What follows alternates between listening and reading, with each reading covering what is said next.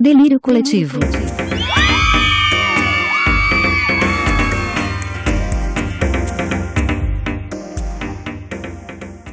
Vamos lá, tá começando mais uma edição do Delírio Coletivo. Ai. Mirando muito! Um podcast parte do blog Delírio Pop, onde conversamos sobre a cultura pop geek. E você pode acompanhar todas as nossas novidades no Instagram, arroba Delírio Pop, e no nosso blog medium.com barra Delírio Pop. Eu sou o Rodrigo, e para delirar comigo aqui hoje, eu trouxe a minha queridíssima bancada, composta por ela, nossa designer, Natália. E aí, galera, mamacita na área.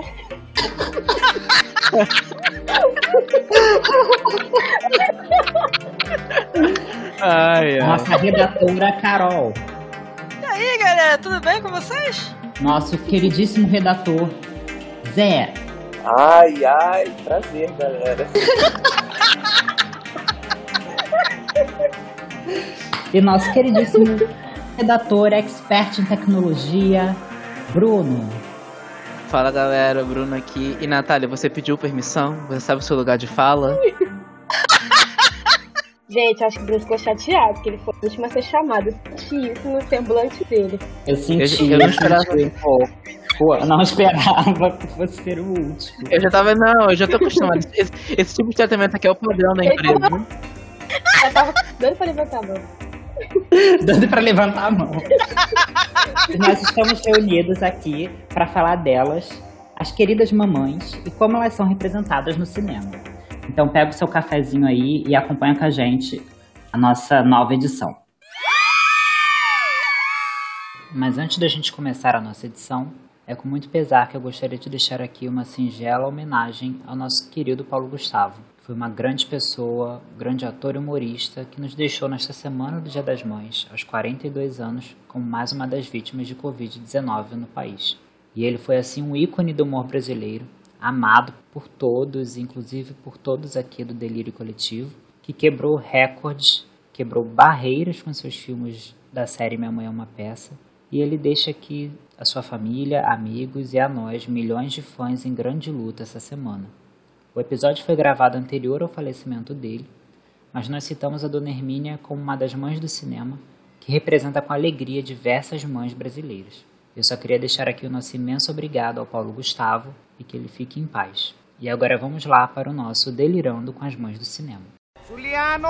Eu? Me ensina a mexer aqui no FaceTune. Ai, gente, FaceTime. É FaceTune, FaceTime, mesma merda. Aham, daqui, deixa eu ver Me esse ensina. negócio, peraí. Me ensina. Ó, aqui, ó. Então, gente, o que, que vocês trouxeram aí para acompanhar o podcast para beber? Eu trouxe trouxe água mesmo, gente. Vou burlar o podcast. Eu não trouxe café, porque já- o meu café eu já acabei com ele antes da, antes da gravação. Então estou de água hoje. Eu trouxe minha canequinha, mas a gente demorou tanto pra começar que eu já até terminei. Minha canequinha que foi um presente do Zé, que eu sou apaixonada por essa caneca. Mas não eu sabia que você ia gostar. Agora eu só tô na aguinha mesmo. Eu também tô na minha aguinha. Um litro e meio de aguinha. Ai, gente, todo mundo bem tratado, né? No Rio de Janeiro. Água também, dieta. Eu tô com uma garrafa d'água aqui. Não tô com café porque se eu tomo café eu faço cocô. Eu não queria sair pra cagar durante a transmissão, então. Perfeito. Delícia. Mãe, tá fazendo careta outra vez. Não tô não. Pegando o gancho aí da Semana do Dia das Mães, nós vamos falar então sobre as mamães do cinema e as suas representações ao longo desse tempo inteiro. Eu acho que a gente já está muito acostumado a ver as, as mães representadas no cinema. Eu acho que não é muito raro né, ter, ter esse papel nos filmes. Eu digo logo de cara que a minha opinião é de que a gente precisa ainda mais de representações diversas das mães, né? Porque as mães são muito plurais e a gente vê muito aquela mãe clichê ainda de que ela abandona tudo para cuidar dos filhos, não que isso não, não seja certo, mas ela acaba abrindo mão dos seus sonhos e da sua personalidade e da sua carreira. Isso é tido às vezes em alguns filmes como o melhor ato que ela vai fazer, né? Abandonar tudo para cuidar dos filhos, mas eu acho que podem ter representações que a mãe consiga seguir os seus sonhos e seguir a sua carreira e seguir tudo que ela deseja fazer e curtir, ir pra balada e ainda assim conseguir cuidar do seu filho e ter um parceiro que a ajuda. No início do, da década dos cinemas, né? As mães elas ainda eram representadas muito como aquela dona de casa que cuida do marido, né? Como se ele fosse o filho. Mas eu acho que hoje em dia teve bastante avanço com relação a isso, né? Qual o pensamento de vocês? Vocês acham que a gente ainda precisa de melhorias?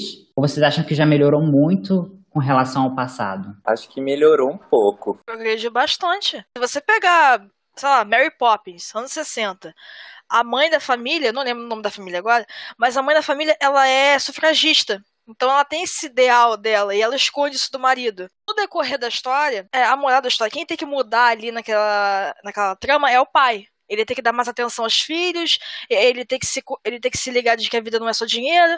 Aí ele começa a ficar, no final, né? Tudo no spoiler, mas o filme é década de 60. É, desculpa, qualquer coisa. É, Spoiler de anos. Não é e mais quando não. o pai finalmente fica de bem com a família, começa a dar mais atenção à mulher, aos filhos, a mulher pega a faixa dela de sufragista e transforma numa pipa. E, tipo, caguei pros meus ideais. Meu, meu marido tá de bem com a família agora. Agora o marido vira o novo herói. Surreal! O plot dela é pequeno. Eu sempre falei muito com a Carol sobre cinema e eu não sei se ela já ouviu alguns produtores ou diretores falando assim. Representar mulheres nas décadas de 60, 70 e 80 como revolucionárias, como fora desse padrão da mãe que abandonou tudo para criar a família, não ia representar o que a sociedade era na época. E eles, Uhum. como estão fazendo um filme querendo contar uma história, tem que ter esse grau de comprometimento. Só que o que eu, só que eu acredito no seguinte, que isso está associado a uma narrativa de que o feminismo e as várias vertentes do movimento surgiram ou ficaram mais fortes agora no século XX ou no início do século XXI, quando na verdade o período de maior inflamação do feminismo foi a década de 60 com o movimento hippie, por exemplo. E isso Uhum. continuou pela década de 70 e 80. E uma coisa que eu tô gostando de ver é que a gente tá vendo uma, uma nova leva de produções audiovisuais relacionadas ao modelo familiar que mostram que sim, a mãe na década de 60, 70 e 80, ela realmente tinha esse padrão. Mas isso não queria dizer que a maioria das mulheres estava confortável nessa posição ou que elas não lutavam para poder ter essa mudança. Eu acho que um exemplo muito claro disso pra gente é Stranger Things, com a mãe do a mãe do Will e a mãe do Mike, por exemplo.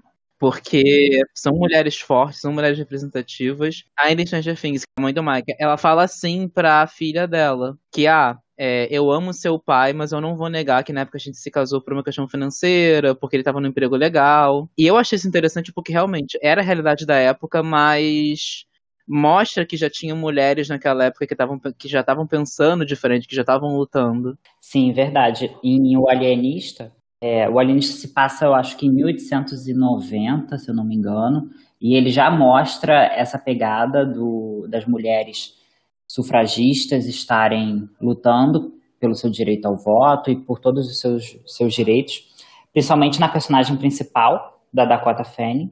E ela, na, na segunda temporada, ela monta um escritório. Ela é a única mulher, a única e a primeira mulher a fazer parte da, da delegacia lá do, do local em Nova York.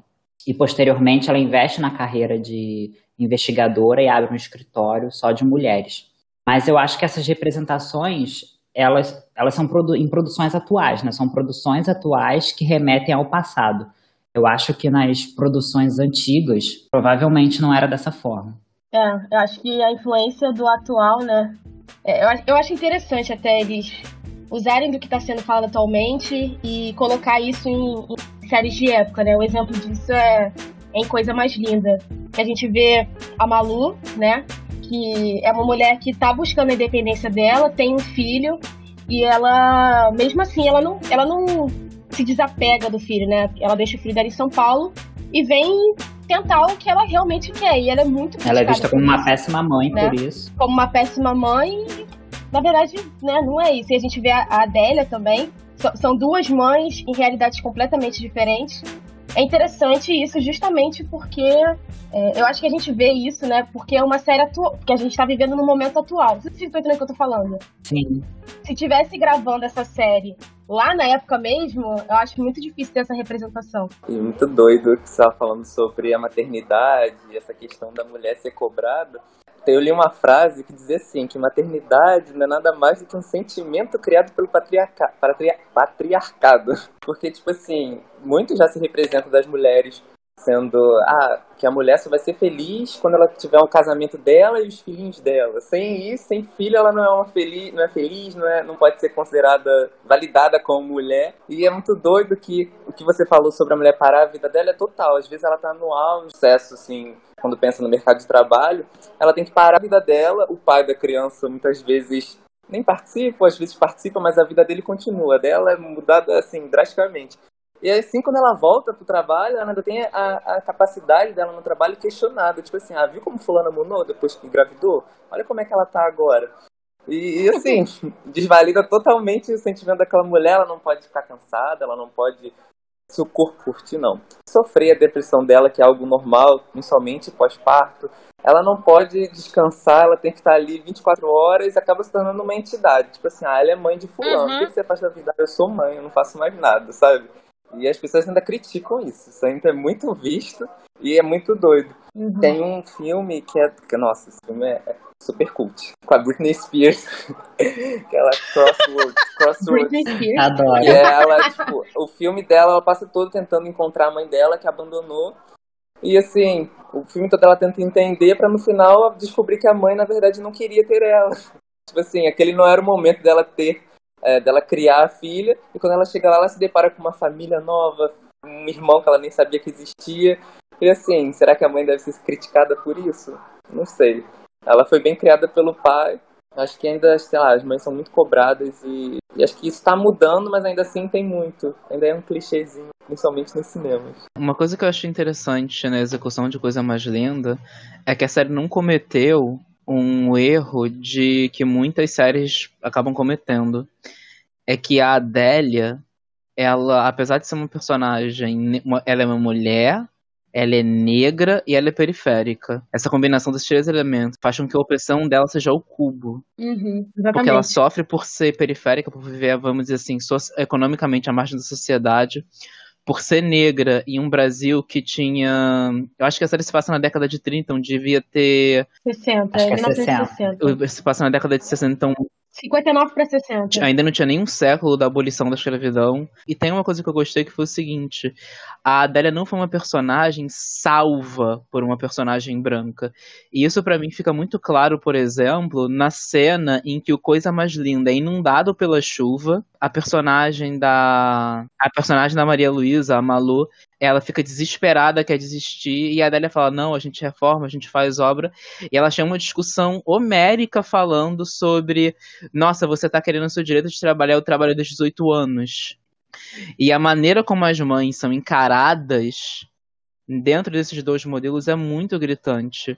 Tipo, tem uma frase que tá sendo muito. Tem um tipo de comportamento vindo de famílias brancas privilegiadas que tá tentando ser desconstruído pelo movimento negro há muito tempo, que é o daquele.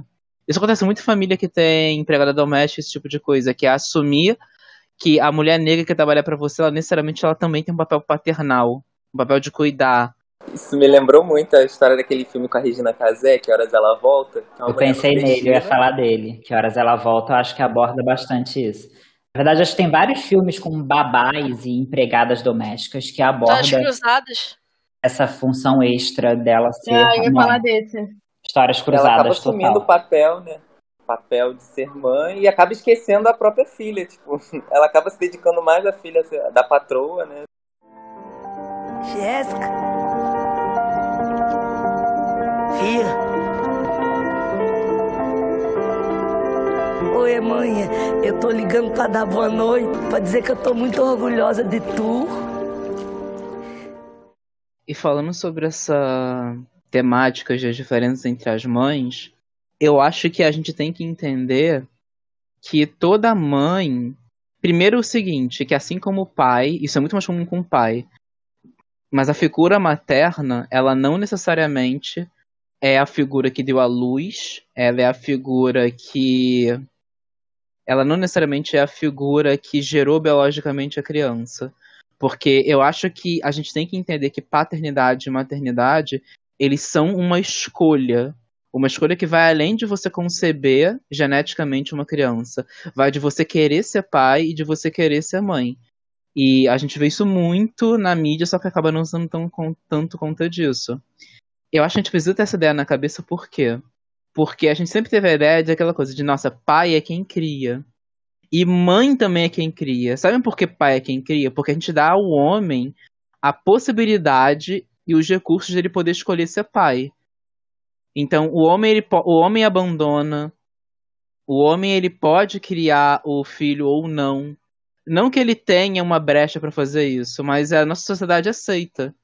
A gente é uma sociedade que aceita o pai ver os filhos só de 15 em 15 dias, que se orgulha de pagar 300 reais de pensão. Mas se uma mãe, mas esse, esse tratamento não é dado à mãe, apesar dele existir. Você falou sobre essa questão de ser concebida e não me lembrou sobre tipo, as pessoas que são as mulheres que são madrastas, madrastas, gente. Tipo assim, eu via muito filmes assim, que tipo, ah, ela era uma bruxa, ela era uma intrusa na vida das pessoas. Uhum. Só que nem sempre é assim, sabe? Tem outros filmes que mostram, olha, às vezes a madrasta ela tem um cuidado assim maior, uma, vamos dizer assim, uma, uma atenção maior do que a mãe biológica mesmo, sabe? Ela não tem que ser vista como uma vilã, ela pode ser vista como um complemento assim, sabe? Algo, algo mais alguém para agregar não sei, até mesmo, sei lá, extrapolando uma segunda mãe, só que não biológica, né? Acho isso muito doido, né? principalmente nesses filmes. É, tem até aquele filme com a. Desculpa, com a Julia Ro é, Roberts, que é. Ai, esqueci o nome. Peraí, anotei. Lado a lado. Que ela, que ela é tipo. Ela, ela é uma madrasta que ela super se dá bem com os enteados, né? E a mãe fica naquela competição de que ah, ela vai ser a nova mãe de vocês, não sei o quê. E ela passa o filme todo tentando impedir a participação dela na vida dos filhos, sabe? Tentando não nem, nem separar o pai, porque ela já não curtia mais o pai, mas, sabe, de, desse medo de, de perder os filhos para ela. Só que acho que não precisa ser disso. Você acaba criando uma confusão mental na cabeça da criança, uma competição. Tem muito, isso acontece Isso acaba muito. entrando para a cultura popular de uma forma que isso incrusta na cabeça das pessoas. É muito, muitos jovens ficam pensando, nossa, é a madrasta. Uhum. Uhum. Já enxerga, já, já cria essa figura na cultura popular de que ela é má. Não, e como a figura do pai já é uma coisa meio deslocada, é considerada mais deslocada do que a mãe. A mãe tem que estar ali. Então, você substituir a mãe é uma coisa maléfica. A mulher que tá vindo é uma figura é, do mal. Enquanto que padrasto, de boa. São poucas as obras que mostram um, um padrasto do, do mal, alguma coisa do tipo. São pouquíssimas. É, geralmente é, é abordado com. Tipo, é normal padrasto na vida, mas uma madrasta é uma história totalmente diferente. Exatamente. Uhum. E isso desde as, anima desde as animações da Disney e dos exatamente. Cinderela, eu pensei em Cinderela. Rainha Amada. A Malévola, eu acho também. que pode ser encarada como uma madrasta. É, fizeram uma desconstrução ali com a Malévola no filme da Angelina Jolie, porque agora ela era a, realmente a mãe que cuidava. Uhum. Uh, esqueci o nome da princesa. Adormecida. Aurora. Isso, Aurora. Aurora. Ela, ela, ela, ela quem cuidava, então foi uma subversão interessante. Eu acho interessante é a maneira como a, a mídia ela tratava as mulheres antes, ela tá começando a tratar agora. Por exemplo, teve uma reportagem que eu achei bem interessante que era assim, até um certo período da Disney, toda rival da princesa era necessariamente uma mulher. Os filmes clássicos da Disney, a grande maioria, tipo, a Disney ela tem a Era de Ouro e a Era de Prata. A Era de Ouro são, é o início da Disney. A Era de Prata são os filmes que a gente viu na nossa infância, como por exemplo Aladdin, é, Mulan, esse tipo de coisa. Nesses filmes a gente teve uma conscientização maior de primeiro de dar mais protagonismo às mulheres e segundo de não botar a mulher para rivalizar com mulher. Porque tem uma coisa que é muito engraçada que é a seguinte, e eu acho que talvez o Zé e o Rodrigo vão me entender um pouco melhor agora. Os garotos, eles são instruídos durante a vida, até por uma questão de É, não é meu lugar de fala. Lugar de escuta. Lugar. Estou em lugar de escuta Eu não dei permissão. Eu não dei permissão. É... Os garotos eles são instruídos ao longo da vida a fazer amizade, a se ajudar. Ah, literalmente, até aquela coisa de brother, ah, a gente tá sempre sendo amigo. Enquanto as mulheres, elas são instruídas a competir entre si. Sim. A ideia de sororidade, né? Não é muito aplicada. Não é. Tem muita competição. Nas novelas também. Eu sou noveleira do, do, do rolê, né? É, eu queria falar sobre uma, sobre uma leva de mães, assim, que não são as mães biológicas e acaba, acabam fazendo esse papel de mãe. né? Eu acho legal quando os filmes trazem essas novas perspectivas. Outro exemplo também eu acho que é Sabrina. Sabrina, as mães da Sabrina são as tias dela. E eu acho isso muito legal quando eles conseguem trazer essas novidades, assim, né? Que não é novidade para todo mundo, porque muitas vezes a gente é criado pelas nossas tias, pelas nossas avós. Eu gosto quando os filmes trazem essas representações também. Ai, vou ter que queimar. Não tem como não falar da Blanca de Pose.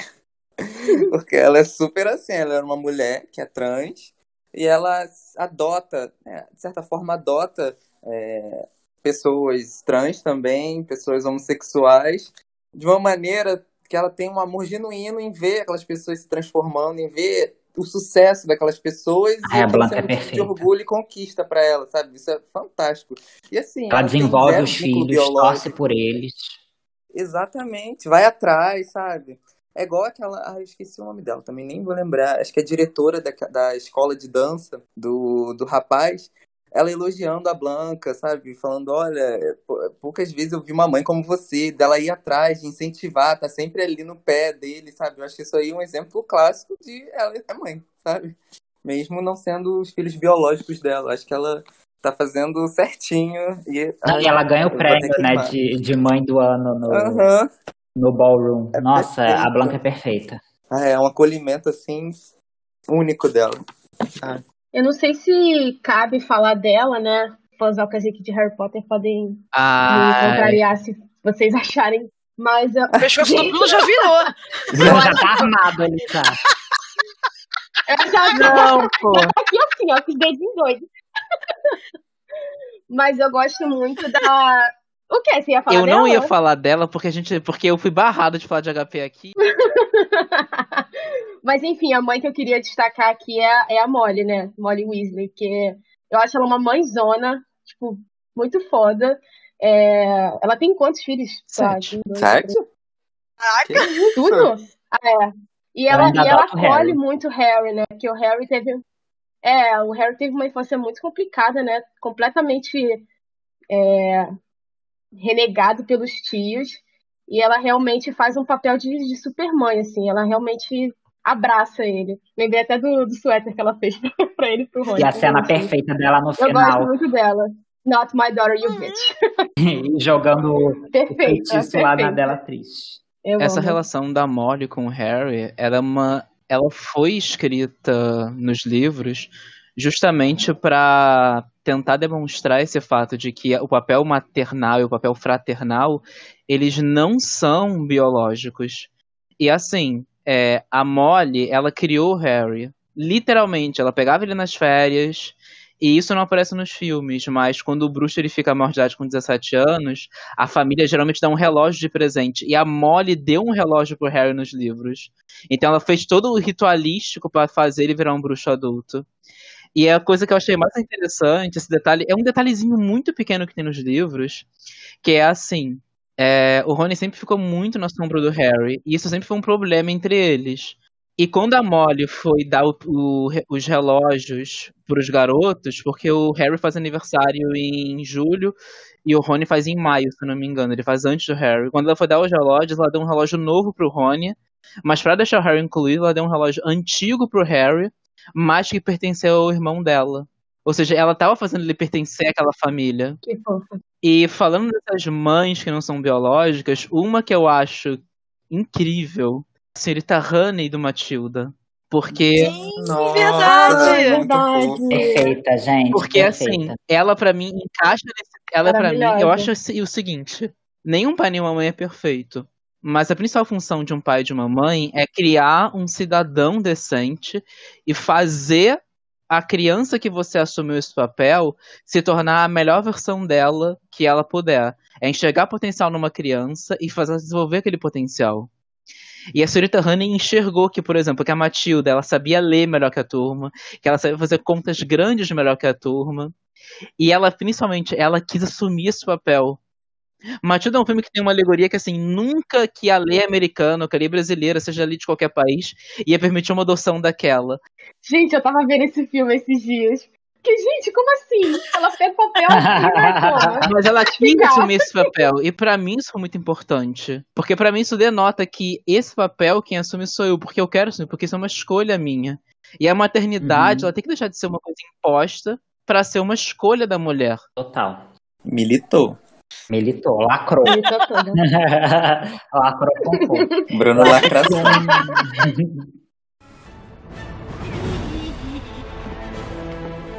A minha filha não, sua vadia. Um outro filme que eu queria trazer, eu não sei se vocês já, já assistiram, é um filme chamado Florida Project. Ele se passa, como o nome diz, na Flórida, e ele fala sobre uma mãe, uma mãe jovem e uma filha. Elas moram num condomínio de baixa renda perto dali da, da Disney. E o filme, ele, tem, ele é um pouco lento, assim. Ele trata muito sobre a relação dessa mãe com ela mesma e com a filha. Então, ela tem a sua personalidade jovem toda mantida. Inclusive, ela parece até a, a Tully, a babá do filme. E ela é, assim, toda festeira e bebe, não tá nem aí. E ela é toda tatuada. Eu acho que nesse filme eles querem trazer essa visão da mãe nova e da mãe sem suporte. Porque ela cuida da filha sozinha, ela não tem ninguém não mostra, não mostra os pais dela, não sei então se a menina tem avós, não tem um parceiro ou parceira, não tem ninguém. E além disso, ela é pobre e ela mora nesse condomínio de baixa renda que ela paga com muito custo e ela tem que se matar de trabalhar e ela às vezes, às vezes tem que se prostituir. Ele traz essa visão de que ainda assim com, é, com essas essas questões que não são de mães que a gente costuma ver, né? De uma mãe certinha, que tá lá cuidando do bebezinho em casa. Ainda assim, ela é uma, uma mãezona, assim, que tenta fazer as coisas pela filha. Ela continua fazendo as coisas que ela gosta, tendo o seu lazer, sua diversão e mantendo a sua personalidade, o seu estilo.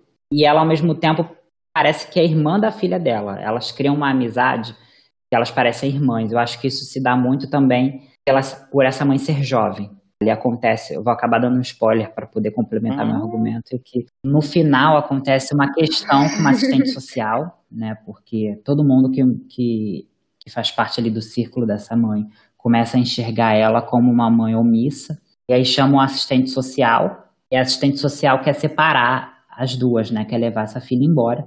Eu acho que o filme ele deixa essa crítica no final. Você fica pensando, nossa, essa mãe, o filme ele meio que te faz a, enxergar que aquela mãe é uma filha da puta omissa. Mas aí quando chega no final ele te joga esse baque. Você vê que a menina ela gostava de estar com a mãe dela, apesar da mãe ter essa personalidade diferente das outras mães que a gente costuma ver no cinema. Ela gostava de estar com a mãe, separar traria um trauma pior. Você vê que outras outras coisas poderiam ter sido feitas no lugar, né? Um suporte maior, um acompanhamento psicológico, cesta básica, e não chegar lá, tirar e falar que aquela mãe não serve para ser mãe. Por que que porque é visto como omissão, sabe? Ela não pode se cuidar, ela tem que estar tá andando, entre aspas, esculhambada pela casa com um paninho de bunda pendurado na cintura, sabe? Atrás de vômito de criança, de golfo. Por que, que ela não pode se cuidar? Porque ela não pode ter um momento para ela. É claro que nesse caso ela não tinha suporte nenhum, mas muitas vezes o pai tá em casa e o pai não faz porra nenhuma, né? Droga nenhuma. É tipo uma terceira, uma segunda é. criança que poderia estar tá ali dividindo, porque se dividir não fica pesado para ninguém, sabe? ela ainda é obrigada a se submeter é. a isso. É, isso só mostra quanto é, fica essa pressão na mulher, né? Tipo assim, é muito mais fácil ir lá e tirar, mas, tipo assim, não, não conhece o dia a dia, a luta que é, né, pra mulher conseguir se desdobrar em mil, que a gente vê. Aqui é, aqui é muito presente isso. A mulher tem dupla jornada, ela tem que fazer milhões de coisas e muitas vezes ela não conta com suporte. E aí as pessoas acham muito mais fácil criticar, né? Porque enfim, tentar ajudar em, algum, em alguma coisa. O que o Zé falou de, é, sobre isso, né, de, de ter um suporte e tal, lembrou justamente, acho que a gente vai falar sobre esse filme, né, Tully, eu acho que, acho que cabe agora a gente falar esse sobre filme, esse filme, né? Esse filme tem tudo a ver. Maravilhoso. Ah, eu, eu gostei. Demorei um pouco pra entender, demorei. Mas eu acho que é, é isso, assim, é, é, é um filme que realmente mostra a realidade. A, a mulher tem tá aí grávida do terceiro filho, é casada, mas ela tem que contar só com ela mesma, porque ela não consegue contar nem com a, com a ajuda do próprio marido, que tá ali, trabalha, mas chega em casa, vai jogar videogame, vai dormir, ainda reclama da janta. Aham. Então, enfim, se quiserem complementar com alguma coisa, que eu acho que esse filme realmente é um, um dos poucos que mostra uma realidade, né? Muito, muito comum. É, a figura da mãe geralmente é, é sempre mostrada como uma figura sacra. Como se a gravidez fosse uma coisa linda, tipo, a mulher expeliu a criança, já tá magérrima de novo, já tá linda, limpa e tal. E não é assim. Ela, você vê ali, tem anestesia, tem a dor da anestesia, quando mete a agulha da anestesia. Tem, eh, tem que forçar a fazer xixi, senão coloca uma sonda. É todo um processo, cara. O corpo da mulher não volta ao normal, tipo, não, ela tá cheia de, de veia, de estria, e isso é normal. Só que o cinema sempre mostra como se isso é essa normalidade não fosse o normal. É como se fosse uma, uma coisa anormal. Um problema, né? Exatamente. Quando a mulher vivencia essas coisas, nossa, mas eu, em filme não parece tão difícil assim. Tem até uma cena que a mãe tá a, a mãe no filme Tully, ela tá sentada, aí ela tira a blusa e a menina fala: Não é o que aconteceu com seu corpo. E ela tá, tipo, só encarando assim, tipo, saco Não, isso foi muito bem retratado. Eu tava, eu tava assistindo o filme ontem com com meu padrasto, né, na sala, e aí ela tava. Eu não lembro o que ela tava fazendo, acho que ela tava trocando a fralda, aí tava mostrando, assim, bem o corpo dela, né, da, da mãe, da, da Marlon, né, o nome dela. E aí o Marcos falou, Marcos, meu padrasto, falou assim: Nossa, mas ela tá grávida de novo? Tipo, ele falou do corpo dela e, e falou justamente, justamente o que você disse. é, Costuma representar que a mulher, enfim, pariu, pronto, voltou ao normal. E não é assim, é todo um processo. Aí minha mãe complementou, falou assim: não é assim, né? O corpo, não, o corpo demora pra mudar. Então, esse foi um ponto interessante deles terem mostrado. Às vezes a gente acha que é super. É toda uma assim. descarga hormonal, né? Aham. É, e ela mostrou Uhum. que ela ainda tava inchada, né? Mom, what's wrong with your body? Não, e esse filme ele é perfeito porque além dele mostrar é, que o corpo da mãe ele não muda logo após o parto, ele mostra diversos outros pontos, né? Como principalmente a falta de ajuda da mãe é, dentro de casa, né? Dupla jornada, tripla jornada, e ela não tem ajuda do parceiro. E como a Natália falou, ele reclama e não tá nem aí. Até, eu acho que a Carol comentou, né, que o homem ele acaba virando o herói, né, no final, porque ele decide dar uma ajudazinha. E no final do filme você vê que ele pede desculpa e vai lá ajudar a mãe. Ele, ele, eu acho que nesse filme ele não vira muito herói, mas É, no é- final ele dá uma ajudazinha ali. Ele faz Não é a figura do herói, ele é a figura do pai. É. Ele tá fazendo o papel, ele tá finalmente exercendo Famoso o papel mínimo, né? dele. Parabéns por fazer o mínimo. Esse filme ele não é nem pai nem marido, né? Ele parece só um morador da casa. De tão Ele tá ali- que esse homem é. Engravidou ela e acabou. Ajuda as crianças lá nos deveres de casa e tal, mas ele tá pouco presente ali. Não, e às vezes a mulher pode se questionar, né? Falar, nossa, eu não consigo dar conta. Ou, tipo, se frustrar e não poder conseguir lidar com tudo. Ela faz de tudo pra dar conta e no final até mostra que ela tava com privação do sono e exaustão, né? Tem uma cena lá que ela precisa ir no hospital e mostra que ela tava com privação do sono, exaustão e a, e a enfermeira até questiona o marido, né? O que, o que está acontecendo? E ele, não sei. Não sei porque ela está com privação do sono e tem filhos. Pode falar do plot twist? Acho que pode. Se você não quiser ouvir spoiler, pule para tal minuto. A presença da, da Tully, que no final todo mundo descobre que ela não existe, é uma, uma amiga imaginária, basicamente, da Marlo, que Marlo, o nome do meio dela é Tully. É uma interessante porque ela basicamente ela precisa se conectar ao passado dela, essa versão dela que não existe mais, pra conseguir seguir em frente. Eu gosto muito dessa desse artifício. Ela acaba, tudo bem que ela acaba se ferrando no final, né? Porque o carro bate e tal. E também mostra que ela precisava de uma um amigo, uma amiga alguém com quem conversar, porque você vê que no, no decorrer do filme ela vai conversando mais com a, com a Tully. A Tully vira tipo uma psicóloga. Ela vai desabafando, vai falando é, de música preferida, vai falando de crushes do passado. Carreira. Exa- exatamente. E, e isso é, é interessante porque mostra quão omisso era esse cara na família. Ele, ele, ele não era nem marido, nem amigo, nem pai, cara. Ela precisava de alguém, ela precisava de alguém, ela tava literalmente conversando sozinha. Uhum, sim, e essa questão da Tully que você comentou faz um gancho com, com a mãe de Florida Project, porque essa versão da, da Marlo mais jovem é parecida com a mãe Florida Project, e você vê que até inibida de ser assim a mãe foi. A Marlo foi inibida de ser do jeito que ela era quando mais jovem. Ela se transformou numa mulher diferente porque ela abdicou de tudo. Então, nem os gostos dela, eu acho que até as paixões dela, porque um, um tema que é abordado é a questão da. É sutilmente abordada a questão da sexualidade dela, porque Uhum. tem uma colega de quarto que ela tinha uma paixão por essa colega de quarto quando mais jovem, e aí tem um, tem um rolo com isso. Depois a Tully traz essa colega de quarto novamente lá, lá pro final. Então você vê que até inibida da- das paixões dela ela foi, dos desejos, acho que do estilo de viver, do estilo de roupa. Ela se transformou numa mulher completamente diferente para ser mãe. É até interessante isso, porque geralmente quando mostram a figura da mãe, é uma mulher hétero. Sim, Então quando eu vi Tully, que ela falou isso, eu fiquei tipo, caraca! Tipo, achei legal, Uhum. porque não, não, não, não chego a considerar que uma mulher bi possa ser mãe. A mãe é sempre a mulher hétero, cis, etc, sabe? Hello. I'm Telly. I'm here to take care of you.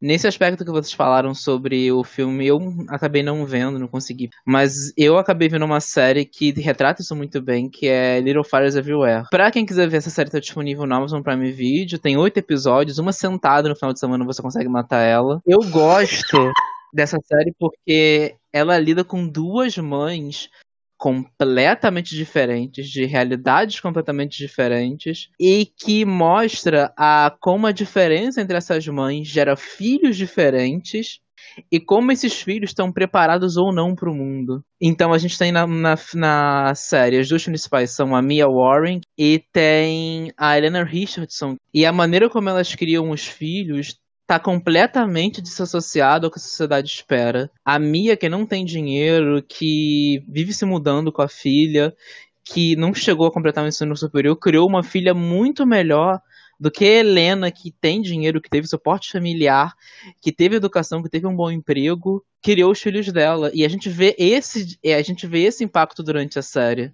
Eu acho interessante isso, porque a gente tem que tirar aquele estereótipo de que para você ser uma boa mãe você tem que seguir um padrão social, econômico. A boa maternidade ela não tá ligada ao dinheiro, ela tá ligada aos valores que você passa para os teus filhos. E a gente vê o exemplo disso porque é caráter, porque um plot da série é o seguinte, a, isso é spoiler, é, a Mia, ela escondeu durante toda a vida pelas razões dela, que ela era bissexual e que ela escondeu também o pai da filha dela, que é a Pearl. E ao longo da série, devido a vários fatores, a Pearl acaba descobrindo isso. Isso gera um conflito entre mãe e filha, mas a relação delas é tão profunda, é tão bem construída. A Mia foi uma mãe tão excelente para Pearl que mesmo com isso tudo, elas ainda se amam, elas ainda estão juntas. Diferente do caso da Helena, porque a Helena tem quatro filhos e literalmente o final da série são os filhos cansados da mãe e atirando fogo na própria casa. Daí Sensacional, gente. Ai, esse final é ótimo. Eu tô doido pra assistir assim, essa olha, série. canção. Ainda não, ainda não consegui, mas tá na lista.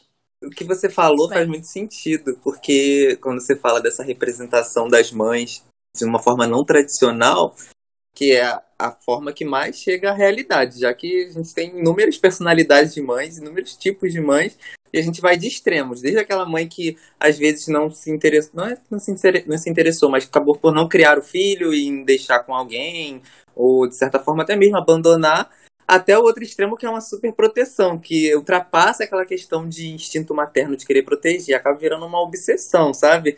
Eu tava lembrando, até escolhi ela como uma das piores mães, a mãe da Carrie, a estranha, que ela é super religiosa e super protetora com a filha, Eu também de um escolhi jeito ela. tão doentio, que eu fico assim, gente, acho que ela tá sendo, não tá sendo mãe, sabe? Acho que ela tá exagerando na dose. Aí também tem essa questão da mãe ao mesmo tempo é, super, de super proteção, é projetar é, realizações, coisas que ela não fez na época que ela tinha aquela idade, principalmente na época da adolescência. é, projetar sonhos, ah, porque eu não fiz esse curso. Então espero que o filho assuma essa responsabilidade, assume essa, essa, essa conquista para tentar lidar com essa frustração que ela não conseguiu cessar. É, essa, essa, essa manhã eu não vou queimar, vou deixar pro final, mas eu tava vendo. Tava vendo, não, vi um filme, é, Dumpling, que é com a Jennifer Aniston, que ela é uma ex-miss. Já vi. Que tem uma filha que é totalmente o oposto dela no quesito padrão de beleza estético proposto pela sociedade. A menina é gorda, ela é tímida.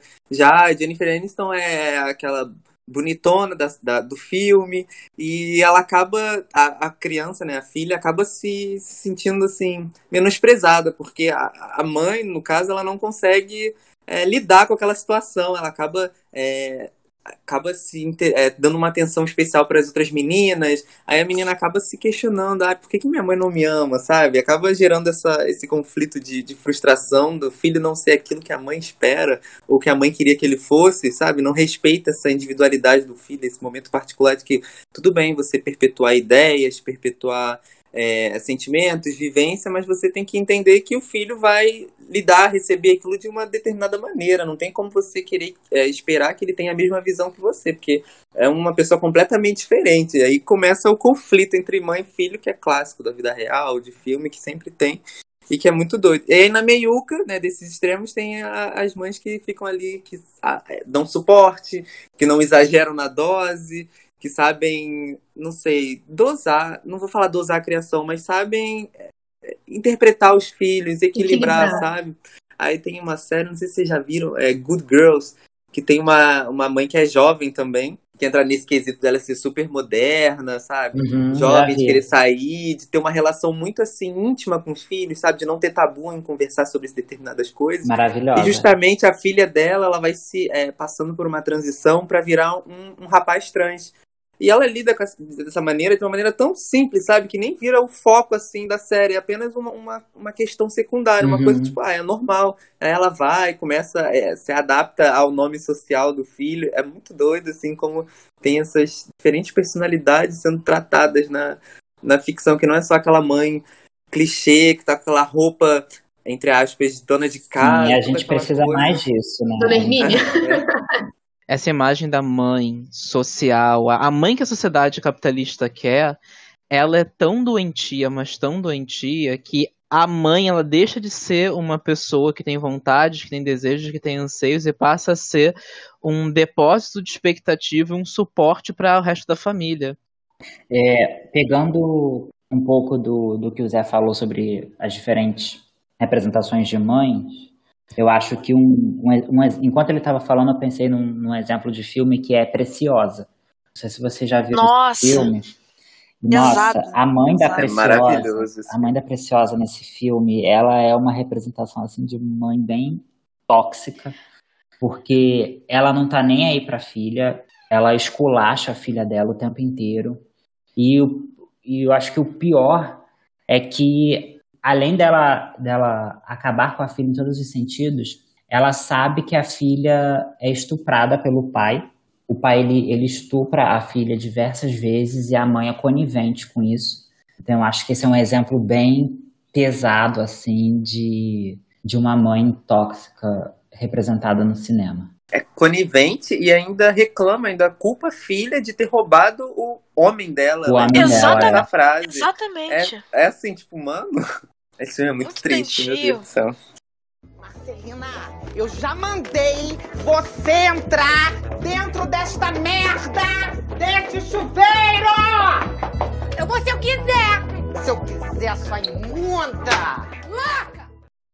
Falando então do quarto de Jack, é, ele traz uma mãe, né, que é a Brie Larson, e ela está em cativeiro com o filho dela, e eles moram nesse quarto já faz sete anos, se eu não me engano, e ela foi estuprada pelo, pelo cara que sequestrou e botou ela nesse cativeiro. E ela teve o filho a partir desse estupro, mas nesse primeiro momento a gente vê que ela, ela tem uma relação legal com esse filho, e até porque ela não tem outra escolha, né? Ela não tem outra opção a não ser ter o filho, porque ela tá ali presa.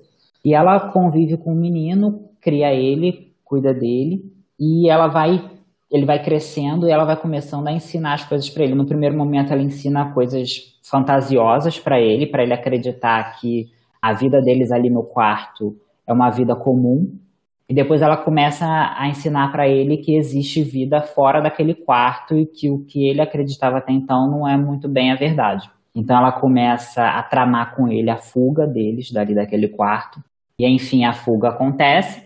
Depois disso, acho que o filme ele começa a explorar mais essa mãe, né?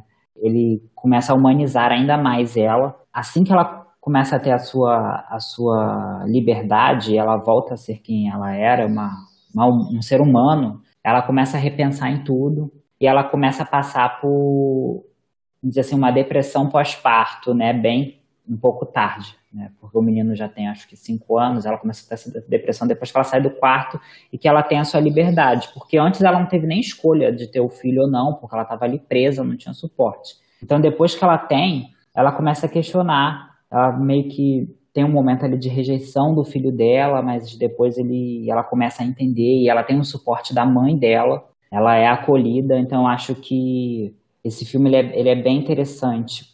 Ele traz essa visão diferente aí, né, da visão diferente e triste, né, de uma mãe que ela foi, ela não foi escolha dela ser mãe, né? Cara, eu acho que o quarto de Jack, ele tem uma coisa, ele reforça aquilo que a gente já falou aqui um pouco, ela não escolheu ser mãe. E ela não teve direito nem à depressão pós-parto, porque uhum. A depressão pós-parto dela veio depois, porque eu acho que ela não se sentiu confortável o suficiente para não gostar daquela criança. Porque assim como ela, não era culpa da criança que eles estavam ali. E ela nunca culpabilizou, ela fez, ela literalmente, ela foi a melhor mãe que ela pôde para aquela criança. Porque eu acho que naquele cenário, naquele contexto, ninguém ia saber explicar aquilo para ela, para ele. Isso também, isso para mim também reflete o seguinte, é a maneira como o Jack lidou com a situação, porque ela teve aquele quadro de depressão pós-parto e ficou umas semanas quando eles já estavam livres do sequestro longe dele. E uma das coisas que ela tentou e que ela tentou passar pro garoto, que era assim, ah, eles não podiam cortar o cabelo, né? Então ele saiu do quarto com um cabelão. E ao invés de falar que eles não podiam cortar o cabelo porque eles estavam sequestrados, ela falou que o cabelo era a força dele. Que aquilo era o que tornava ele forte, como a lenda do Sansão. E ela simples. E quando o garoto viu que a mãe tava mal, ele simplesmente pensou: eu vou cortar meu cabelo e vou mandar para ela. E eu acho que foi naquele momento que ela viu o quão forte ela foi como mãe e voltou para ele. Sim, ela, ela foi muito forte, duas vezes, né? Porque ela precisou ser forte por ela mesma e ser forte pela criança. Nossa, esse filme é, é muito bom. Eu acho que agora a gente já pode pular para a próxima pauta, né, galera? Sim. Então vamos lá, gente. Roda a vinheta. Então agora nós vamos citar melhores mães do cinema, né? Nossas mães favoritas e duas mães menos favoritas, assim, duas mães que a gente acha meio tóxicas, assim, do cinema. Ai, Ai vamos abrir pra série também, por favor. É, É tudo, tudo. tudo. Ah, então tá. Quem quer começar? Ah, pode começar, Bruno, que a gente sabe que você quer começar. Eu já queimei, eu já queimei os meus nomes, podem começar vocês. Eu posso começar. Então começa, Zé. É, eu ia falar isso, eu dei umas queimadas também, mas é porque na hora acaba fluindo. Eu me segurei, eu, consegui- eu consegui me segurar. Assim, eu consegui pensar mais em piores mães. Por incrível que pareça, me veio mais exemplos do que de- com pior, assim, de mães mais, sei lá, narcisistas, egoístas, de certa forma. Aí eu tinha pensado na mãe da Carrie, por ela ser super religiosa, e assim, não é que eu seja contra a religião, mas tudo tem limite, né? Assim, já vi casos em vida real da- de mães passarem essa visão, né, para os filhos, essa visão extremamente religiosa. E acaba não respeitando o momento da pessoa ali, criam filhos, assim, é, não sei, apáticos pro mundo, meio criados em bolhas, né? E tinha uma outra mãe também, que era a mãe da Nina, a, a Natalie Portman, Cisne Negro, que era uma mãe que acaba entrando naquela questão de projetar muito é, as, as suas frustrações, porque ela- o sonho dela era ser bailarina, e ela acaba criando a filha para ser uma cópia dela, como se fosse uma cópia de sucesso dela, já que ela não conseguiu ser, então ela se empenha em tratar a filha como um bibelozinho, uma bailarina perfeita, em que ela tem que ter o papel principal. Aí tem várias análises, o quarto dela é todo cor-de-rosa, sabe? Ela infantiliza a, a Nina. A Nina, sei lá, acho que nunca tinha beijado, nunca tinha experimentado é, vivências do mundo, né? Eu acho ela uma mãe horrível. Assim, ela, mesmo ela mo- demonstrando o amor dela pela filha, é uma coisa muito tóxica. Pra mim, ela foi péssima. Parabéns, rapaziada. Vou, vou pular para as melhores. Eu tinha botado a Blanca, evangelista de pouso. Pra mim, ela é o exemplo clássico. Ela é uma mãe de verdade, assim, ela se empenha pra dar tudo de melhor pros filhos, dar uma casa, um teto, que é o mínimo que essas pessoas precisam, e acaba incentivando a elas lutarem pelo sonho, desistir daquele blá blá blá lindo que a gente gosta de e que ela faz, mesmo não sendo é, mãe biológica.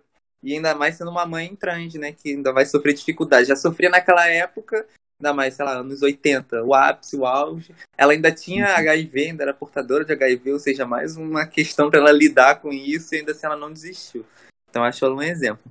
Eu tinha pensado em mais duas mães, eu tinha pensado na Hermínia, de Minha Mãe é uma Peça, porque eu acho ela muito engraçada. Ai, mara- maravilhosa. Acho que ela é a cara da mãe A mãe brasileira. brasileira, né? É a mãe brasileira. Acho que ela tem tiradas assim que são. que toda mãe não é igual, né? Nenhuma mãe é igual, mas acaba tendo traços assim que você fala, pô, minha mãe também é assim, cara. Como é que pode? E uma outra que, ironicamente, a Nazaré, de Senhora do Destino. Porque ela, por incrível que pareça, ela fazia as merdas. polêmica, só é, que ela ainda amava. A, esqueci o nome da criança. É Camila? Eu não sei. Isabel. Isabel. Era a Carolina. Camila é da laço de família. Eita, as noveleiras online. Que era a Carolina Dickman, que ela. Carolina Dickman, a Carolina Dickman, que ela tinha um amor inexplicável pela filha, até no final, quando ela se mata, ela ainda. Tipo, eu te amo, filha, sabe? É uma coisa. Ai, gente, é spoiler de 10 anos mais. né? Eu não- E eu, Mais eu de achei 10 ela anos. maravilhosa, assim. Marav nesse sentido, porque ela é uma pessoa horrível, mas como mãe, assim, eu achava que ela. Eu achei que ela tinha tudo pra dar certo. Tudo bem que a criança era roubada, era roubada, mas pelo amor. Ela roubou uma criança. roubou uma criança, mas Só roubou a criança, gente. Gente, se o Zé terminou, eu, eu quero engatar aqui, porque, porque eu coloquei como uma das minhas mães favoritas a própria Maria do Carmo. coloquei porque Maria do Carmo, é, para quem não sabe aí, é a mãe biológica da, da Isabel, de Senhora do Destino. Combinado, hein? Foi combinado isso aí. Pior que não foi. Não foi combinado. Pior que não foi combinado. Eu acho que ela é um, um super exemplo, assim, de mãezona, de mulher muito guerreira, porque ela tem o quê? Eu não lembro agora quantos filhos ela tem, mas são muitos. acho que são Nove. seis, eu não, não tô Eu lembrada agora. nove, né? Não, acho que isso tudo não. Acho que deve ser uns cinco, eu não tô lembrada agora. Mas, enfim, é uma mulher que vivia uma extrema pobreza no Nordeste e ela foi abandonada pelo marido, que falou que ia para São Paulo para buscar uma vida melhor para eles, para a família, e simplesmente desapareceu. Foi refazer a vida dele lá em São Paulo, canalha, escroto. E ela teve que se virar lá sozinha, com várias crianças, né? Porque todos os filhos dela eram crianças, ela tinha acabado de ter a, a Lindalva, né? E ela veio pro Rio para encontrar o, o irmão dela e tentar refazer a vida dela aqui, né? E, e achei muito interessante da novela abordar é, esse cenário na, na ditadura militar e foi aí que tudo aconteceu. E anos se passaram, mais de 20 anos, e ela conseguiu é, se estabilizar financeiramente e nunca deixou de procurar a filha dela. Né? Ai, gente, essa novela é maravilhosa. É a minha novela favorita. E, e é isso, eu já ouvi de pessoas falando que a Nazaré é uma zona, mas, gente, não dá pra esquecer que ela roubou Sim, tá errado. Ela queria ser mãe. Ah, mas isso? É, mas ela poderia ter Ela vendido, sabe? Ela poderia ter vendido, mas ela acabou Ai. ficando. Não, É, tá ela errada, é psicopata, com certeza. É. O Zé, ai, ai, essa Nazaré, você não pode Ah, ela é É, brincalhona. é. Ela ia devolver, poxa. Pegou emprestado. É só pra ter um Mas é, a. Maria do Carmo é, um, é uma das minhas. É, ela é uma das minhas, mães favoritas. Que bom que no final, né, ela consegue é, voltar a ter. Ela consegue encontrar a filha dela e ter esse, co- conseguir construir essa relação de mãe e filha. Achei muito legal essa novela. Ah, eu amo essa novela, minha novela favorita. E a outra mãe que eu coloquei aqui é a Marilla, de Anne with an E. Não sei se, enfim, o Rodrigo assistiu. Mas eu gosto muito dela porque, assim, resumindo, né, o plot de Anne, ela foi adotada por engano, né, porque se passa no final do século XIX e eles tem um casal de irmãos, né, eles querem adotar um menino para ajudar fazenda. é, na fazenda. a cuidar da fazenda, enfim. E aí o, o Matthew, né, que é o irmão da Marilla, ele vai lá buscar a criança na rodoviária, rodoviária, né? É. E aí ele vem com uma menina. E aí, enfim, ele leva pra casa e a Marilla super rejeita a Anne, porque ela queria E ela é uma mãe machista Ela, início. enfim, não aceita muito. É, o que eu acho mais legal é porque a Marilla tem uma casca, né? É, ela traz muitos traumas, né? Porque eles perderam os pais cedo e ela teve que ocupar esse posto de mãe, né? É, mãe do Matthew, praticamente, ela teve que cuidar dele. Então ela se fechou para relacionamento, né? Perderam o irmão e ela se fechou em prol da família, né? E aí é muito legal ver que a Anne vai quebrando essa casca dela. A Anne é uma menina, tipo, extremamente sonhadora, ela é muito aberta a tudo, né? Ela, ela é uma menina sem preconceitos. E você vê no decorrer da série como a Marilla vai se abrindo, Se ela vai demonstrando mais afeto pela Anne. Ela- é, elas vão criando uma relação muito, muito bacana mesmo. Tem umas partes assim que ela é muito severa com a Anne, né? Botar a Anne de castigo diversas vezes. Você vê que ela tem muito preconceito é, em relação. Ela é racista, né? Você vê elementos que ela é racista, que ela, ela se fecha. Tem uma parte na terceira temporada que mostra uma comunidade indígena. É esquisito, é estranho. E a Anne vai mostrando pra ela que, que não é bem assim, sabe? Então eu gosto muito dela porque ela, depois da chegada da Anne, né, elas vão construir uma relação muito legal e ela vai des- desconstruindo em diversos aspectos. Ah, eu amo ela. Marilla, maravilhosa. Ah, eu tinha botado outra mãe favorita, mas acho que depois a gente pode falar dela. Mas, va- vamos para as mães tóxicas. É, a primeira que eu coloquei aqui foi a Mary Griffith, que é de Orações Hum. para Bob. Ela. Nossa, essa aí é. Uh! Uh! Eita! Pesado, pesado. Então, eu escolhi a Mary porque, enfim, ela é uma mãe, é, uma mãe de uma família religiosa, né? Eles são família religiosa. E o Bob, né, que é o filho da Mary, ele se descobre homossexual e ele resolve, ele, eu não lembro agora, tem um tempo já que eu vi, mas ele conta pra família que ele é gay e a família não aceita. Ele fala que tentou mudar e, enfim, a família se nega a escutar, né? Principalmente a mãe. Ela fica muito em cima dele o tempo todo, falando que ele tá errado, que ele. Eu não lembro agora, mas provavelmente ela fala que ele vai pro inferno. Essas acusações, assim, tanto extremas, muito extremas. E aí ele não. É... Realmente, ficar num ambiente extremamente tóxico infelizmente fez com que ele cometesse suicídio e aí só depois, né, que ele comete suicídio que a mãe começa a tentar entender o lado dele, né? Ela começa a frequentar igrejas cristãs que aceitam, né, pessoas homossexuais. E aí assim, no final da história, né, ela sendo a favor, mas infelizmente foi tarde demais, né? O comportamento dela perante o filho foi foi muito forte a ponto dele tirar a própria vida. Então ela realmente, para mim, foi uma mãe muito tóxica. E se eu não me engano, é baseada em fatos. Com certeza. É baseado. Ah, Muitos Assim, fatos. ele é baseado em fatos, mas muitos, Muitos fatos, fatos, porque a gente é. vê isso acontecendo infelizmente. E a sua segunda mamãe tóxica? A minha segunda mamãe tóxica é a, a Didi, Didi Act, que também é baseada em fatos. É, ela é um grande exemplo de protetora que quer a filha debaixo da asa o tempo todo. E aí ela vai longe, né? ela vai muito longe. Ela é super protetora para benefício próprio. Chernobyl. A é Chernobyl, ela não chega a ser tóxica. Tóxica é para elogio. Então, assim, só falando por alto, ela ela teve uma filha, né, Gypsy. que é a Gypsy. E aí a filha, a filha assim, ela não apresenta nenhum mental, nenhum problema mental, só que a mãe coloca na cabeça dela que ela tem um trilhão de problemas. Então, ela fala que a menina tem problema para enxergar, né, precisa usar óculos, toma muitos remédios. A menina anda numa cadeira de rodas. Tipo, e ela fala que ela é, mente sobre a idade da filha, né? Ela fala que a filha é mais nova e a filha tem uma mentalidade de mais nova. Quando na verdade a menina não tem problema nenhum. E a menina vira refém total dela. E a partir disso, ela, ela engana todo mundo, né? E ela ganha voz. Ela ganhou uma. Elas, elas foram vítimas do, do Katrina, se eu não me engano, né? Lá nos Estados Unidos. E elas ganharam várias coisas, né? Ela, ela entrou naquela. É uma ONG, eu acho, né? De Make a Wish, né? Porque, enfim, a filha tinha problemas. E elas ganhavam várias coisas o tempo todo, ela dava palestras, né? E aí ela era meio que idolatrada, que era super mãe. que, que faz de tudo pela filha. E aí, enfim, né? O final a gente sabe, não sei se todo mundo sabe, mas a menina se tocou, né? E, enfim. Aí ela começou. Ah, e outra coisa também, né? Essa questão dela tratar a filha como criança meio que é, retardou o desenvolvimento sexual dela, né?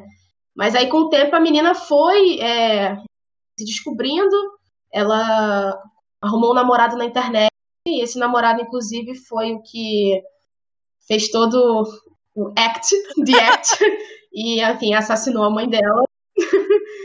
e aí, enfim, é, cara, a série, a série tá disponível naquele streaming, acho que é Hulu. É Hulu? Ah, sim. Hulu, Hulu, é. Hulu, é.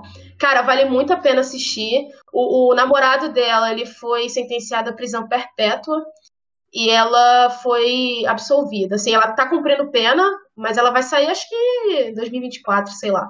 Mas enfim, a Didi é um super exemplo de mãe tóxica para mim. Gente, deixa eu fazer um, um bônusinho, por favor, de mãe tóxica. eu também tenho um bônus no meu. Eu vou trazer. A mãe que eu trouxe aqui, na verdade, eu, é, eu, eu fico pensando assim.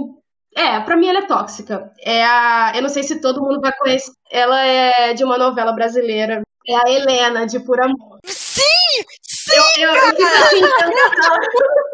Meu Deus, as noveleiras.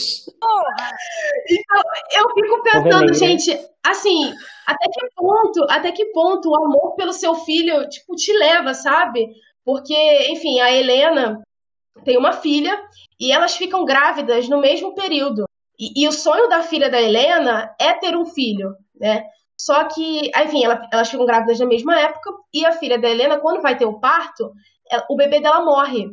E aí a Helena, para suprir esse desejo que ela tinha que- da filha dela de, de ter um filho, ela faz a troca, né, Carol? Não lembro agora, mas ela dá o dela pra filha dela. Qual é o nome da filha dela? Não sei. Mas é a Gabriela Duarte. Ela, ela, ela, eu não lembro do personagem agora. Qual o nome da atriz? Helena É- Duarte. Regina. Era mãe e filha, né? Regina Verdade Duarte. também. Olha, olha só, né? Olha só, da- mãe tóxica Não, é mãe tóxica, ela é mãe tóxica e ela é bolsonete.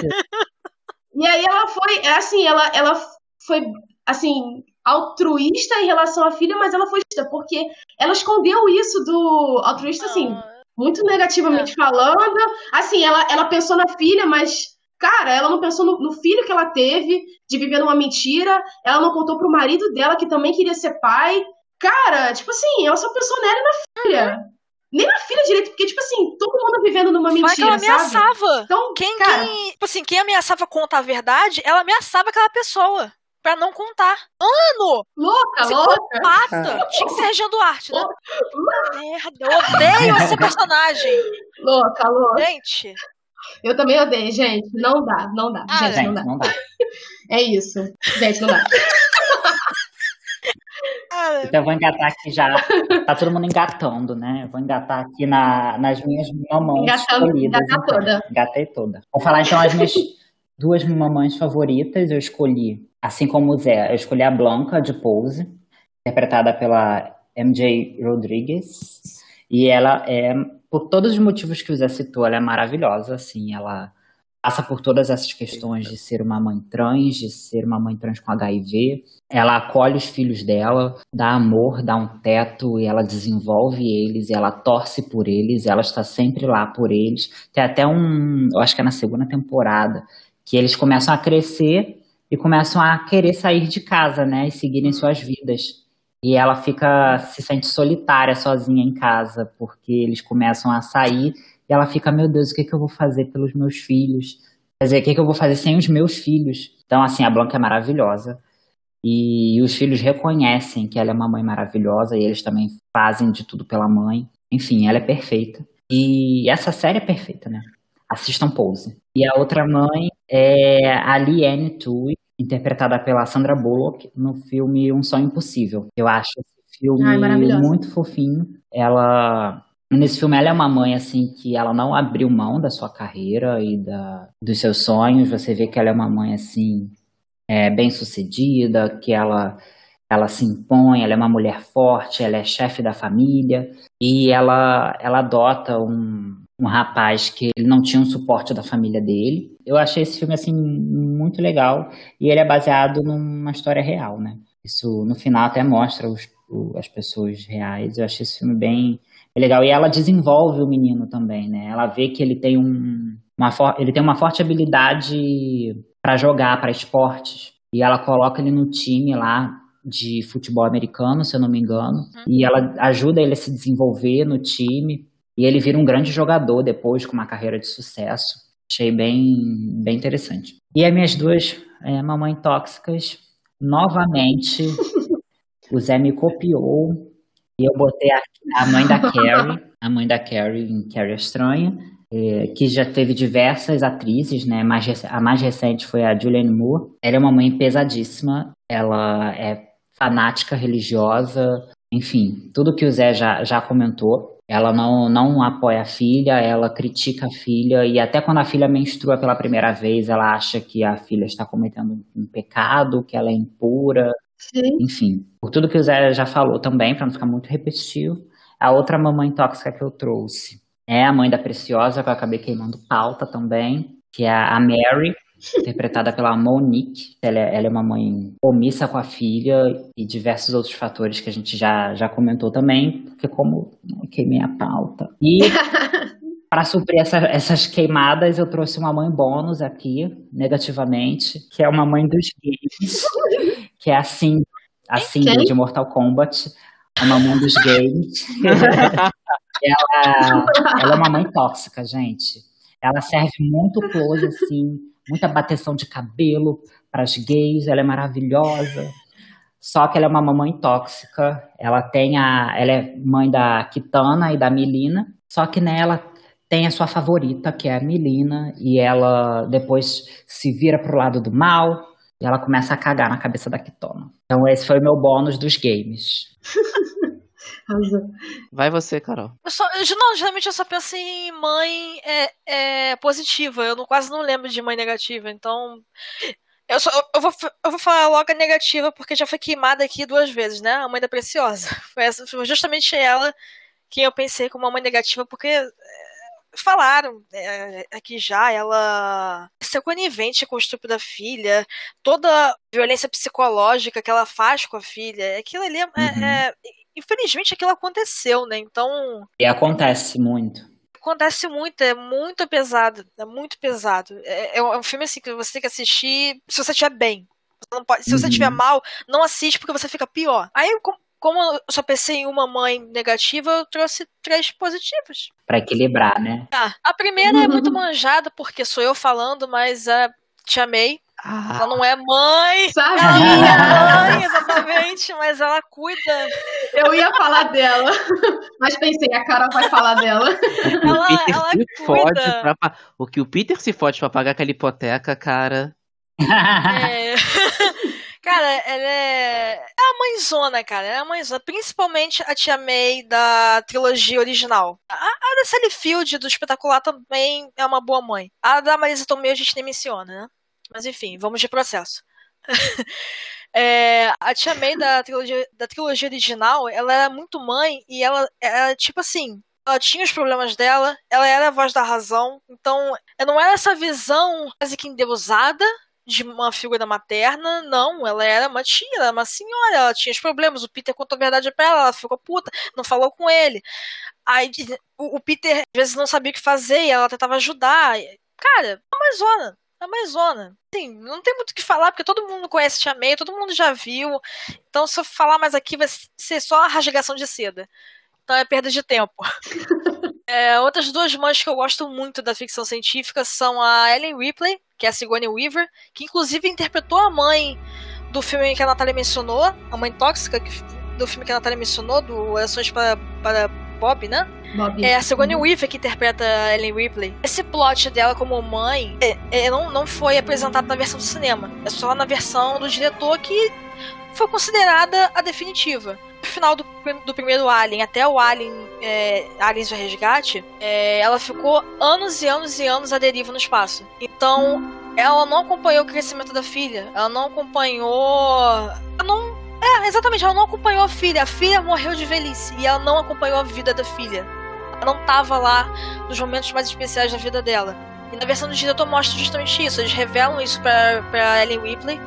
mostra uma foto da, da filha dela já senhorinha e informam: sua filha morreu de velhice. E ela se toca de: caraca, eu não vivi a minha vida com a minha filha. Sabe? Foram o quê? Uns 70 anos, 60 anos por aí. Com Aliens o Resgate tem toda essa, essa alusão. Alusão não, essa menção, é, essa metáfora à maternidade, porque a grande vilã do filme é a Alien Rainha, né? A mãe dos aliens. Então é uma mãe, é uma mãe lutando com outra. Exato, mãe tóxica. Exatamente. Ela só tava botar os filhos pra matar geral. E a Ellen Ripley, ela, ela encontra essa garotinha, Newt. Ela sobreviveu a esse ataque dos aliens, ela perdeu os pais.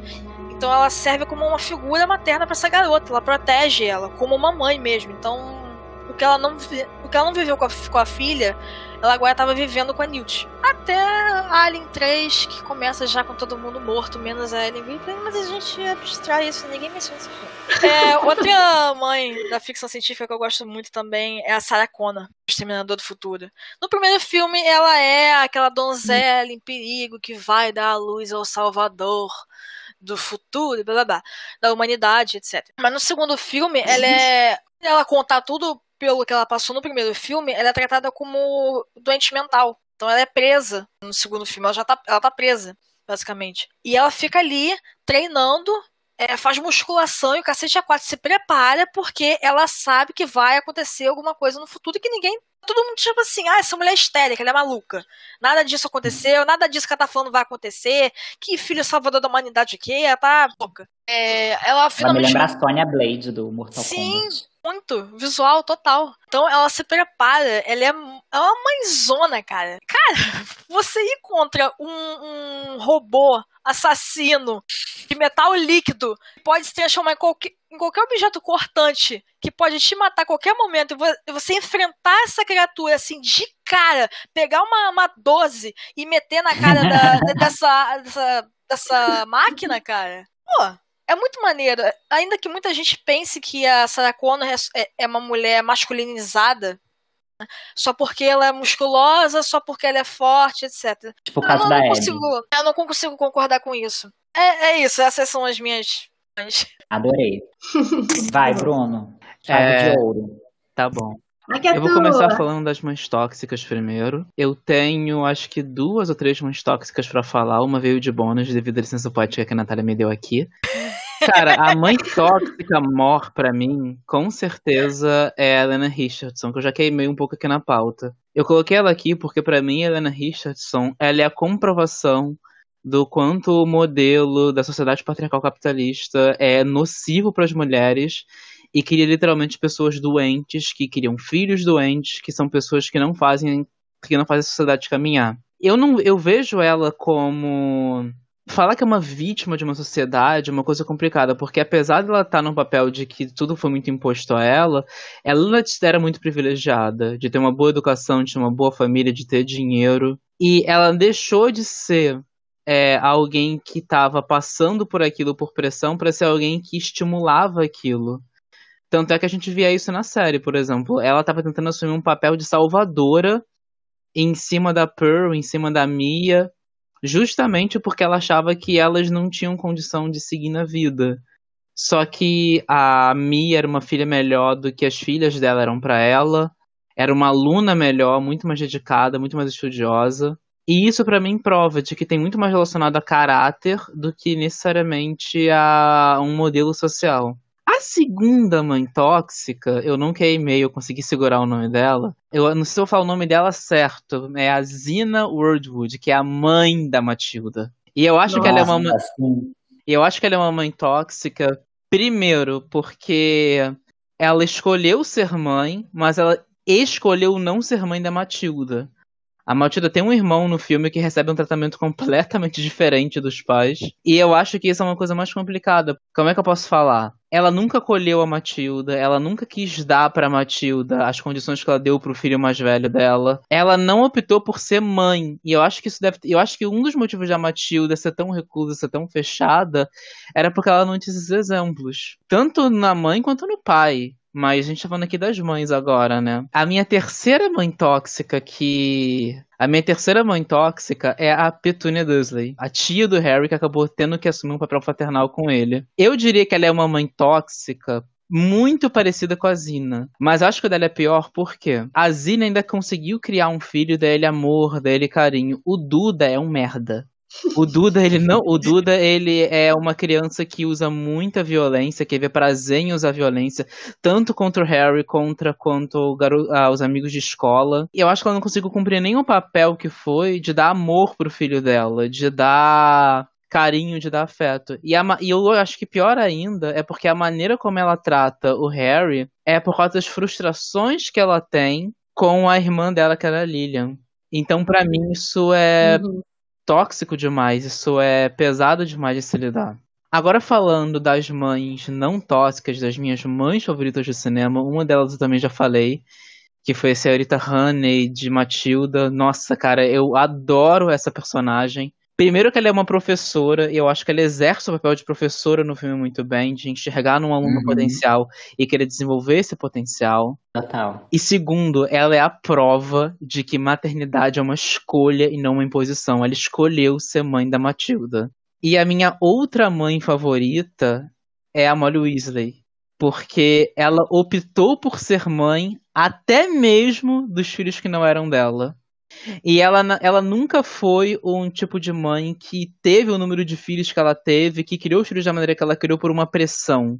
Ela foi mãe porque ela queria, sabe? Porque foi uma escolha dela. Ela foi mãe, ela foi mãe sete vezes biologicamente e oito se contar com o Harry.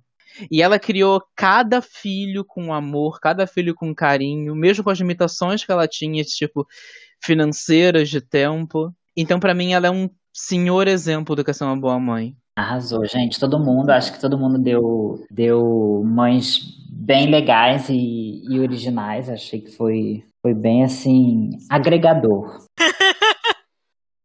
Então vamos agora para nossa nosso terceiro tópico da pauta. Rufem os tambores. Vou passar a palavra para Natália. Fazer aí nosso perfil. Vamos jogar um pouquinho de perfil, gente. Todo mundo sabe como é que perfil funciona, né? Não. Não. Eu não sei, eu realmente não explica sei. aí, Nath. Explica aí pra. Ah, que isso, gente? Então, então, na verdade é um pouco de é um pouco adaptado, né? Porque o perfil é um, um jogo que ah, vocês têm que adivinhar quem é a pessoa. E aí a gente dá várias dicas. Só que na verdade eu vou fazer uma Hum, descrição legal. De uma Ah. mãe e a partir dessa descrição vocês vão ter que adivinhar quem é. Bem simples. Fiz algumas, é, fiz algumas categorias. Algumas mães, inclusive, foram citadas já. Enfim, eu dividi em algumas categorias. Não são muitas, na verdade. Graças São- a Deus. Tem uma que é Já Produções perdi. Brasileiras, que eu tenho que citar. Um- uma novelinha aqui, ou uma série Ah. brasileira. Não, mas essas, essas são bem famosas. Então, vou começar. Acho que eu vou começar com essa, que essa aqui é uma mãe, assim, muito famosa aqui, não é brasileira. Mão na orelha. Posso, posso ler a descrição? Preparados? Mão na orelha? Vamos lá, vou ler. Sou dona de casa e vivo no subúrbio do Rio de Janeiro com meu marido e meus dois filhos. Crescidos, filhos crescidos. Sou mãezona, amo ter a família reunida e não gosto de confusão, apesar de ter sempre um fuzuê rolando. Minha melhor amiga cabeleireira Posso falar? é, é a cabeleireira do bairro. Ela Dona é Nenê. E meu Nenê. taxista. Tem um utensílio de coisa. Deixa eu terminar. Faltou! Deixa eu só fechar aqui a descrição, porque essa aqui é muito. Abacaxi. Tem um utensílio de cozinha que virou uma das minhas marcas registradas. Qual utensílio de cozinha? Gente, Ai, dona ai. Nenê. É jarrinha de abacaxi. Muito bom. Muito bom. Deixa eu ver outra aqui. Tá, esse aqui é clássico dos anos 2000. Sou uma psicóloga renomada, mãe de dois filhos, um menino e uma menina. Minha filha e eu temos um relacionamento bem conturbado. Brigamos muito. Na tentativa de acabar com as brigas, Eu vou você, eu após ver uma mensagem e um biscoito da sorte. Sexta-feira muito louca. Com é a isso- mãe. É, porra! Se eu fosse você. Glória Pires tá diferente. brasileira, caralho.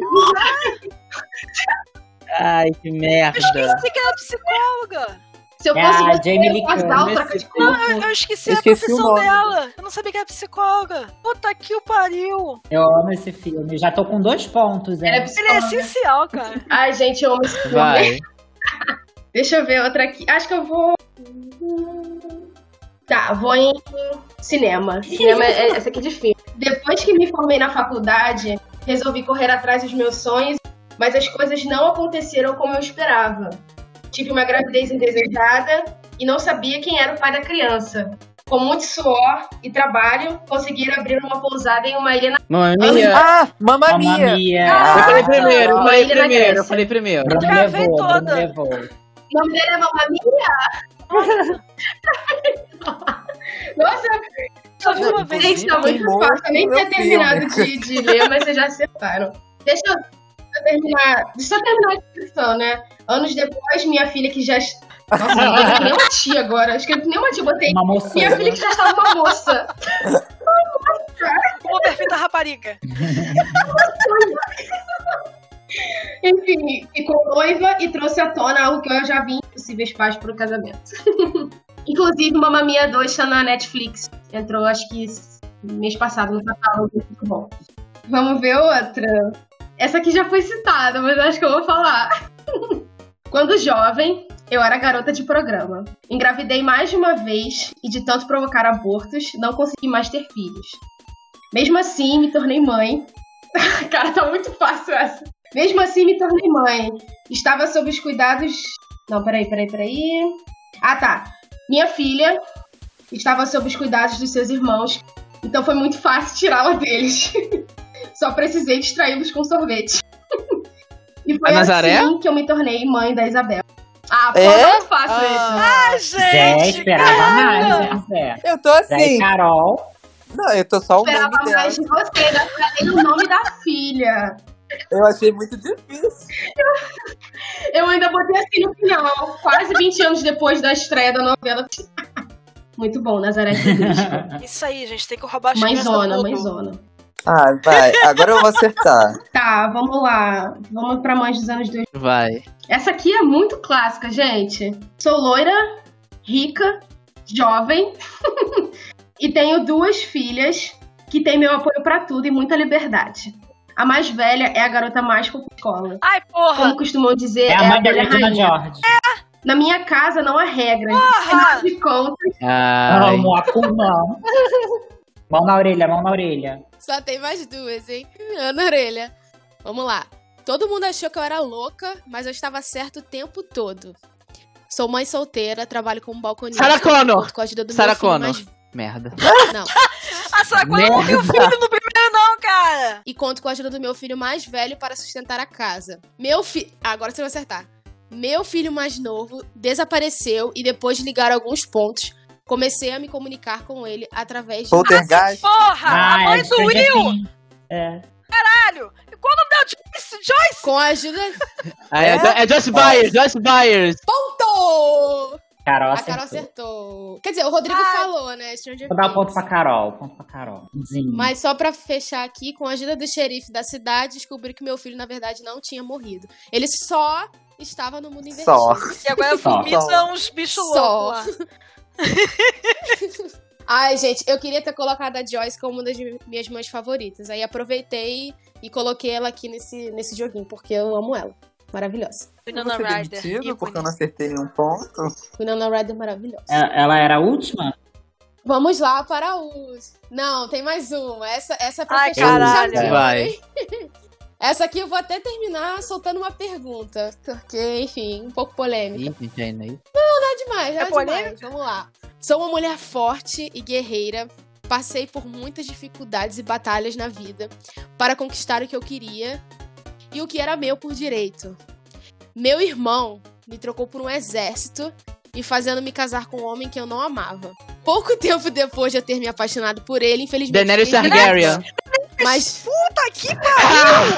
logo depois me tornei mãe de Mãe de pet. Mãe de dragão. Ah,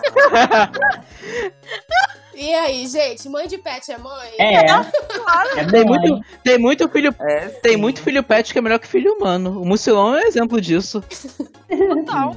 Ai, paizão, pai do ano, Bruno. Dá menos trabalho. Porra, 40 reais é o mês e meio de comida dele, tá horrível. É, é difícil a gente comparar, né, um pet com um ser humano, mas ainda assim é uma responsabilidade. Eu e Bruno empatamos com Um beijo para todas as mães de pet. Beijo, mãe de Beijo pé. para todas as mães de pet. é isso, gente. Nossa querida Daenerys foi a última. Como é que ficou a pontuação? Carol teve um ponto, eu tive três e Bruno três. Eu tive contei dois, pelos que cara. falaram primeiro. Você falou primeiro em qual? Porra, foi qual? A Nenê? A Peraí, Nenê, cara. A Joyce. A Joyce, na Nenê, eu falei primeiro, dona Nenê. a Joyce. Foi o primeiro? A Nenê é um monte de falou, na verdade. foi que me não deu ponto? Agora só quando estiver ao ar que a gente vai Puta que poder. o pariu. E o Zé teve um total de zero pontos. De zero. Nem a, A Nazaré. demissão vem. Zé Nazaré. É que eu deixei Auge. vocês pontuarem. Então agora vamos pro Delírio Semanal. Delírio semanal.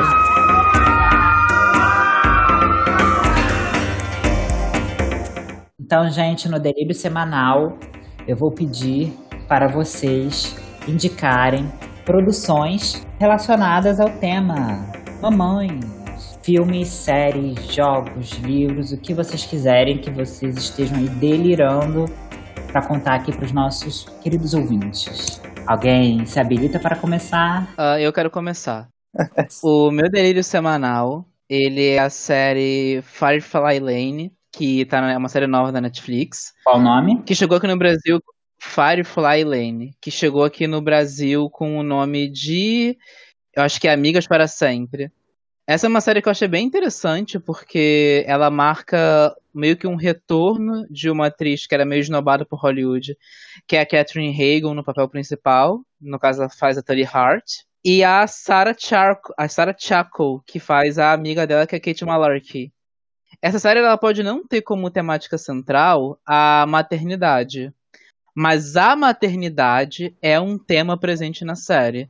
Porque elas têm que lidar tanto com as mães delas, é uma série que se passa em três décadas, que são as décadas de 80, 90 e início dos anos 2000. Elas tanto têm que lidar com as próprias mães, as próprias familiares, como com ser mães e lidar com essa maternidade em momentos diferentes da vida. É, eu achei que a química entre as duas foi muito boa, a Catherine Hagel tá atuando muito bem. Quem lembra dela, por exemplo, em Grey's Anatomy, vai gostar de vê-la aqui, porque é um papel que ela está executando de uma forma muito diferente. A personalidade da da Tully Hart, ela é uma personalidade diferente. E eu acho que a Kate Malarkey, ela é uma personagem muito carinhosa, muito amorzinho.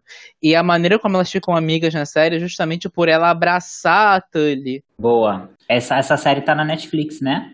Isso. E a gente pode fazer uma recomendação de algo que não seja temática mãe, só pra ficar pros leitores verem? Sim. Ouvintes. E pros ouvintes verem, é. Então eu vou recomendar também. É um filme também da Netflix. Os ouvintes ouvirem. É uma produção. Oi? Saiba essa plataforma. Vai, Bruno. É uma produção que foi gravada, editada e feita durante a pandemia, enquanto ainda as produções ainda estavam seguindo um certo tipo de gestão social. É o filme Malcolm e Marie. Ele conta a história. É um basicamente um monólogo, são apenas dois personagens, que são o Malcolm e a Marie, que são interpretados pela Zendaya e pelo John David Washington. E eles estão brilhantes na execução do papel. Eles estão muito bons na execução. Tiveram algumas escolhas que ficaram meio caricatas, que ficaram às vezes um pouco exageradas, mas o filme, ele basicamente é um monólogo entre um casal que está em crise. É uma história de amor. Um É, um diálogo. diálogo. É uma história de amor que tem explosões, que tem sentimentos, que lida com fragilidades. E que pra mim foi uma das grandes surpresas de 2021 até agora. É um filme excelente. É, pode ser um pouco cansativo, mas acho ele extremamente necessário. Tanto o John David Washington tá atuando como ele sempre atuou, muito expressivo, bem explosivo, como a Zendaya tá muito parecida com o que a gente vê em Euforia. Então, inclusive a personagem dela tem um pouco de background de Euforia, porque o diretor do filme, ele também tá intimamente ligado com a série. Então, essa é a minha recomendação para os nossos ouvintes. Meu delírio semanal. Arrasou, delirou muito. Bom. Próximo ou próxima? Eu posso falar, eu tinha pensado em alguns filmes, tem alguns que eu vi recentemente. Não vou demorar muito pra não ser muito prolixo. Eu vi um filme recentemente, sim, não tão recentemente, mas que já, é, já foi lançado há um tempo, Extraordinário. É um filme muito lindo, não sabia que era tão bonito, né? Que conta a história de um menino que ele passou por diversas cirurgias, diversos problemas durante é, o crescimento dele, né? Ele acabou sendo educado em casa pela mãe. Né? A mãe sempre se empenhou muito em dar educação para ele, né? Educação escolar. E aí chega um momento dele enfrentar a escola de verdade e mostra toda a, a, questão da família por trás, né? A irmã que apoia, mas que ao mesmo tempo ela fica sendo negligenciada de uma certa maneira pela mãe, né? Que a mãe acaba focando sempre no irmão e acaba esquecendo a irmã, né? O pai também, que pelo menos é um pai presente, que ajuda. E fala muito dessa temática de mãe e filho, né? Dessas relações, do amor da mãe pela, pelo menino. E ele é muito lindo, dá vontade de chorar em vários momentos do filme. Nossa, eu sempre choro. Inclusive, eu coloquei ela como minha mãe favorita. Quem faz é a Julia Roberts, né? Isso. Acho que o menino fez o quarto de Jack, se eu não me engano. Sim, ele mesmo. Uhum. É. Só complementando é, esse filme, eu acho muito legal que a Isabel, né, o nome dela, ela, por conta do, do August, né, do Og, ela acabou abrindo mão da, da carreira dela por um tempo, né, que ela é ilustradora. E aí, quando o Og começa a frequentar a escola, ela vai retomando isso, né, eu acho muito legal. E, e ela percebe também, né, a falta de atenção. Ela, ela deu tanta atenção Uhum. pro Og, e, mas aí depois ela começa a perceber também que ela precisa voltar a se, a- se aproximar da filha. Aí é, ela parou. Eu não consigo ela, não ela chorar. parou no meio da tese dela, acho que ela não entregou a tese dela, ela Sim. volta a escrever. É, Ela volta a dar atenção pra ela mesma também. Sim, Uhum. é. total. E também tem um outro filme, Uma Prova de Amor, que é a tradução, né? Que é com a. Ai, gente, vai falar Carla Dias. A Cameron Dias. É, é, é, é a mesma família, É. é a mesma família. Ela. Não sei se vocês já assistiram. Ela tem uma filha, é uma filha única até então, e a filha é diagnosticada com leucemia. E aí ela e o marido não são compatíveis, né, com o transplante. Ela decide ter uma filha. Pra essa filha ser doadora da, da, da primeira filha dela. Não sei se ficou, deu pra entender. Uhum. E aí, e aí, ao longo do filme, vai mostrando a relação dessa menina, né? Que é até. Ah, eu esqueci a atriz que faz a pequena Miss Sunshine. Ai, Abigail Abigail. Isso, Eu Abigail. Bradley. E ela entra com um processo contra a mãe, pra mãe parar de abusar do corpo dela, porque de uma certa maneira a menina servia como um- uma cobaia viva, né? Em função da outra filha dela. Uhum. Ai, o filme é muito lindo também, dá vontade de chorar, mostra todo esse lado que as mães, bom, mães que têm, né, crianças com algum tipo de necessidade acabam virando um pouco a atenção para eles, né, e acabam esquecendo de- dos outros filhos de uma certa maneira. Mas também é difícil acabar cobrando atenção igual, né? É muito doido. É difícil pra mãe conciliar, né? E tem um último filme também que tem um pouco essa temática de, de doença, né? Não sei porquê, mas acabou sendo coincidência. Que é um filme que tem a ver com relação de mãe e filho, mas o foco em si não é a mãe como um todo, e sim como um filho, que é o filme chamado Sete Minutos Depois da Meia-Noite. Tava até na Netflix, mas eu acho que Sim. saiu. Esse filme é muito Sim. bonito. É, então, o filho tem uma relação muito boa com a mãe, né? E o filme já começa com a mãe é, passando, enfrentando um câncer, que não me engano era uma leucemia. E aí, num belo dia, quando dá meia-noite e sete, o menino recebe a visita de um monstro. E o monstro chega destruindo o quarto dele, falando assim: Olha, é, eu vou te visitar nos próximos dias, nesse horário, e vou te contar é, duas histórias. E na terceira eu quero que você me conte a sua história. E aí, conforme vai passando, o monstro sempre visita ele nesse horário, conta as histórias que têm relação com a vida do menino. E ele tenta, a todo custo, entender que história que esse menino vai contar. Eu não vou dar spoiler, mas no final ele conta a história dele. E durante o filme também é engraçado, você não sabe se o monstro é de verdade, se só o menino vê aquilo. Tem alguns momentos meio ambíguos, assim. E o final é muito bonito, que a verdade do menino é uma verdade, tipo assim, muito real, sabe? E é um filme, assim, bem. Bem daqueles que usa é, sete minutos depois da meia-noite, sete minutos após da meia-noite. É um daqueles filmes que usa a imaginação pra explicar, lidar com coisas da realidade, assim, problemas bem, bem tensos, principalmente de doença, assim.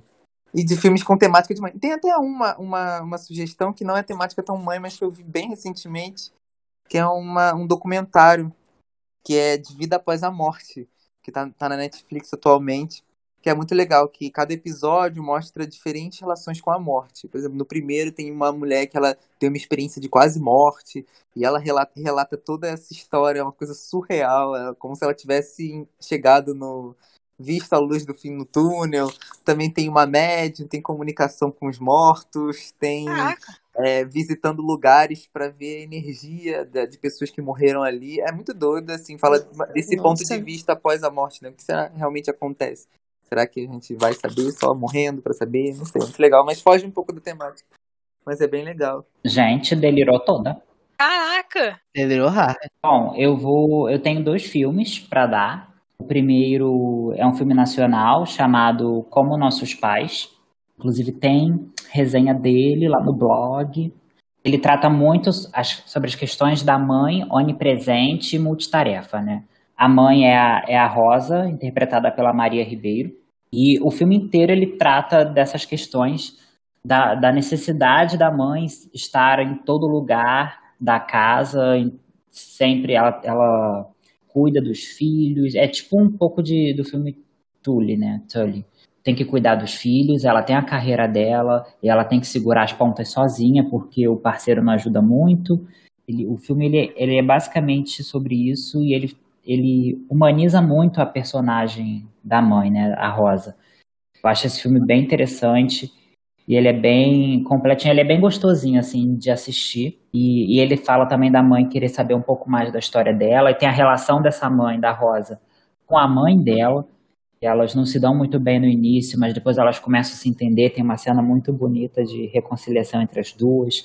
E essa mãe, ela descobre com câncer. A Rosa, ela quer entender sobre o passado dela, sobre o pai dela. E é o outro filme, eu acho que é um filme que muita gente conhece, que é Para Sempre Alice, com a Julianne Moore. E ela é uma mãe no filme, né? Mas não é centrado nisso. Ela é uma mulher que tem uma carreira muito promissora, como uma professora, né, acadêmica, se eu não me engano, é uma professora assim de uma faculdade renomada, e ela dá palestras.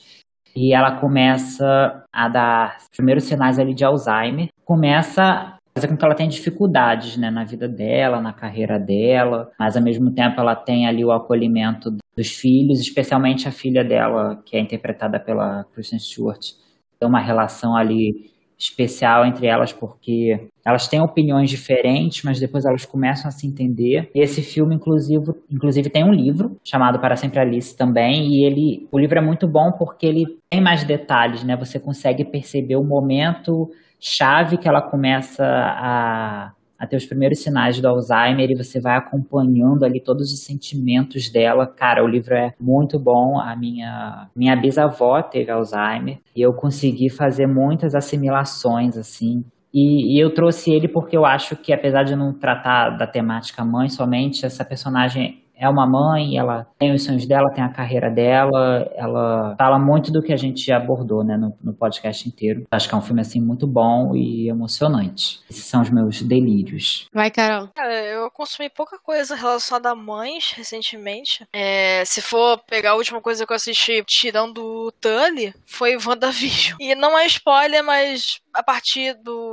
do episódio 3, se não me engano, a Wanda. Isso tem dois filhos, Billy e Tommy. É, e uma obra, um jogo que eu não terminei ainda, que não tem essa temática de mãe, mas o modo como você cuida da, dessas outras almas, como se você fosse uma mãe dessas almas. É Spiritfarer. É um jogo indie muito bonito. É, você é basicamente. Como é que se fala? Você tá numa, num barco onde você guia as almas pro além. Você tem que realizar é, os últimos desejos dessas essas almas para que elas, elas enfim descansem. Assim, é, é pesado porque quanto mais almas vão entrando nesse barco, mais você vai descobrindo sobre elas, mais você conversa. Você se apega, sabe? Você tem que construir a casa delas, você tem que construir as mobílias, etc. Você cria um laço com essas pessoas que são representadas nesse jogo como animais. É uma coisa muito interessante. E conforme você vai fazendo tudo o que a alma precisava fazer, chega a hora de dizer o adeus. Eu não sei se é bobo falar isso, mas eu já dei adeus a umas três ou quatro almas no jogo e caraca, é punk, sabe? Porque você acaba relacion- relacionando com a vida real, sabe? Você meio que queria dar esse adeus mais certinho pra pessoa, que merecia um adeus mais certinho. E eu tava tão apegada a essas almas percorrendo o barco e e cuidar delas, alimentar elas e cuidar da casa, etc. Que quando chegava a hora de dizer o adeus, que elas falavam: Minha filha, você fez tu, tudo que você podia por mim, era tudo que eu queria. Caraca, cara, aquilo ali. Emocionante, né? Eu lembrei de uma alma de uma senhorinha que é uma cobra no jogo. Zé, você. Eu não, eu não queria me desfazer. Me desfazer, não, né? Essa palavra é feia, não é me desfazer. Eu não Cara queria que ela fosse embora. É, eu não queria. Eu queria que todo mundo continuasse ali. Eu não terminei ainda. É um jogo bem longo. Você tem que cuidar de. Você tem que angariar itens. Você tem que cuidar do barco. Você tem que cuidar das almas. Então. Nossa, eu falei muito, gente. Chega. Eu adorei. É. Adorei, achei bem interessante. Parece ser bem interessante. Pra quem tem. Pra quem é assinante da Xbox Game Pass, tá lá ainda no, no- serviço. Não sei se tá aberto de sair, porque ele já tá lá tem um bom tempo, tem uns bons meses. Ah, mas enfim, tá lá, tá disponível pra Nintendo Switch, PlayStation 4, Xbox, PC. Vale, vale muito a pena. E essa semana foi anunciado que novas almas serão adicionadas. Enfim, o jogo tá crescendo agora. E- Ah, legal, que Ou seja, ou seja, a sensação de perda vai aumentar ainda. Que delícia. Era tudo que eu queria. Ah, achei Enfim, legal. é a minha Ela recomendação. chora mais, Amori. Chora mais, desgraçada. Delirou, delirou. Natália, dá o seu delírio. Depois dessa, tá- Bem, minha mãe uma Emocionada. peça. foi até bom eu ter ficado por último, porque eu vim trazer um alívio cômico.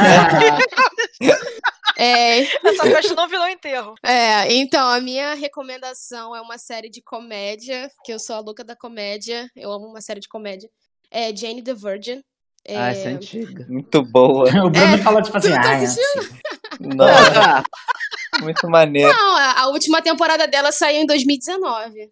É uma série que tá na Netflix e, assim, o plot central, né, é sobre uma menina, uma jovem de 23 anos, eu acho. O nome dela é Jane e ela veio de uma família católica, né, principalmente a avó dela é- super católica. Então, por conta da avó, fez uma promessa de só perder a virgindade depois do casamento. E aí ela cumpre isso, realmente. É, só que, assim, ela tá noiva e aí acontece uma coisa um pouco inusitada. Ela vai fazer um exame, acho que é o Papa Nicolau, e aí ela é inseminada. é- Ela, enfim, tem uma inseminação artificial por, por acidente. A mulher lá confundiu e inseminou ela. E o sêmen é do de um cara que ela já tinha ficado, tipo, era um amor platônico dela. E, enfim, ela engravida. Cara, a série É uma tipo assim, novela muito- mexicana, né? é uma novela mexicana. É, mas, tipo assim, ela é muito boa. Tipo assim, ela, ela tem muitos. é, tem alguns clichês, tem umas reviravoltas, assim, muito loucas, tipo, bem novela mexicana mesmo. Mas o que eu gosto dela é que ela tem muitos pontos, assim, que, que traz essa questão da família. A, a Jane, né, ela foi criada pela mãe, a mãe dela teve ela adolescente, e ela não teve a presença do pai, ela conhece o pai só depois. E ela foi criada pela mãe e pela avó. Então tem muito essa questão da, das mães que são chefes de família. Apesar de ser uma série de comédia, né, que tem essa, essas, essas coisas engraçadas de novela mexicana, ela traz umas, umas coisas muito, muito emocionantes, muito interessantes. É, mostra também ela depois que tem o filho, né? Acho que não é um spoiler, assim, ela resolve ter o filho dela mesmo. Porque a outra mulher, ela queria o filho, só que a Jane como foi o, o, óvulo dela, ela resolve ter o filho pra ela. E enfim, depois que ela tem o filho, mostra é, de uma forma um pouco leve, né? Porque é uma série de comédia, mas mostra ela tendo as dificuldades como mãe de primeira viagem, né? Que eu acho que é super normal. Acho que é isso, assim, basicamente. Eu, eu super recomendo essa série pra quem gosta de, de novela e de comédia, porque ela é, ela é muito boa, ela é maravilhosa. Eu amo. Delirou todo. Então é isso, gente. Deliramos muito. A todas as mamães, um feliz Dia das Mães. Beijo, mãe. Beijo, é isso, galera. gente. Beijo, mãe. Te amo. Feliz Dia Dia das das Mães. Mães. Glo é, Globoplay patrocina a gente. Amazon. Prime Video, Netflix também. Quem quiser patrocinar. Pass. Aproveita, aproveita que tá barato. Aproveita que tá barato, depois vai ficar mais caro. Uhul. Tchau, gente.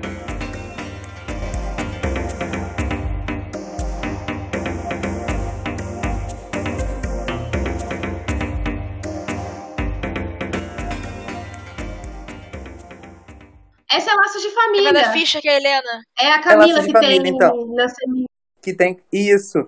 Que a filha pega o Reinaldo Giannichini da mãe e super apoiado. Pegou- E foi super apoiado. Devolve meu Reinaldo. Quem pegou o Reinaldo? Acho que eu achei teu áudio. Ai, bota no mudo aí que eu não gosto de ouvir. Você vê que eu tô, eu tô agora que nem minha mãe, né? Tô ouvindo meus áudios. eu mando um áudio e boto pra escutar. Gente, eu tô muito velha mesmo. Minha mãe faz isso. Ai, gente. É porque eu mando áudio e eu penso, será que eu- a minha mensagem foi clara no áudio? Aí eu boto pra escutar. É tipo reler um texto.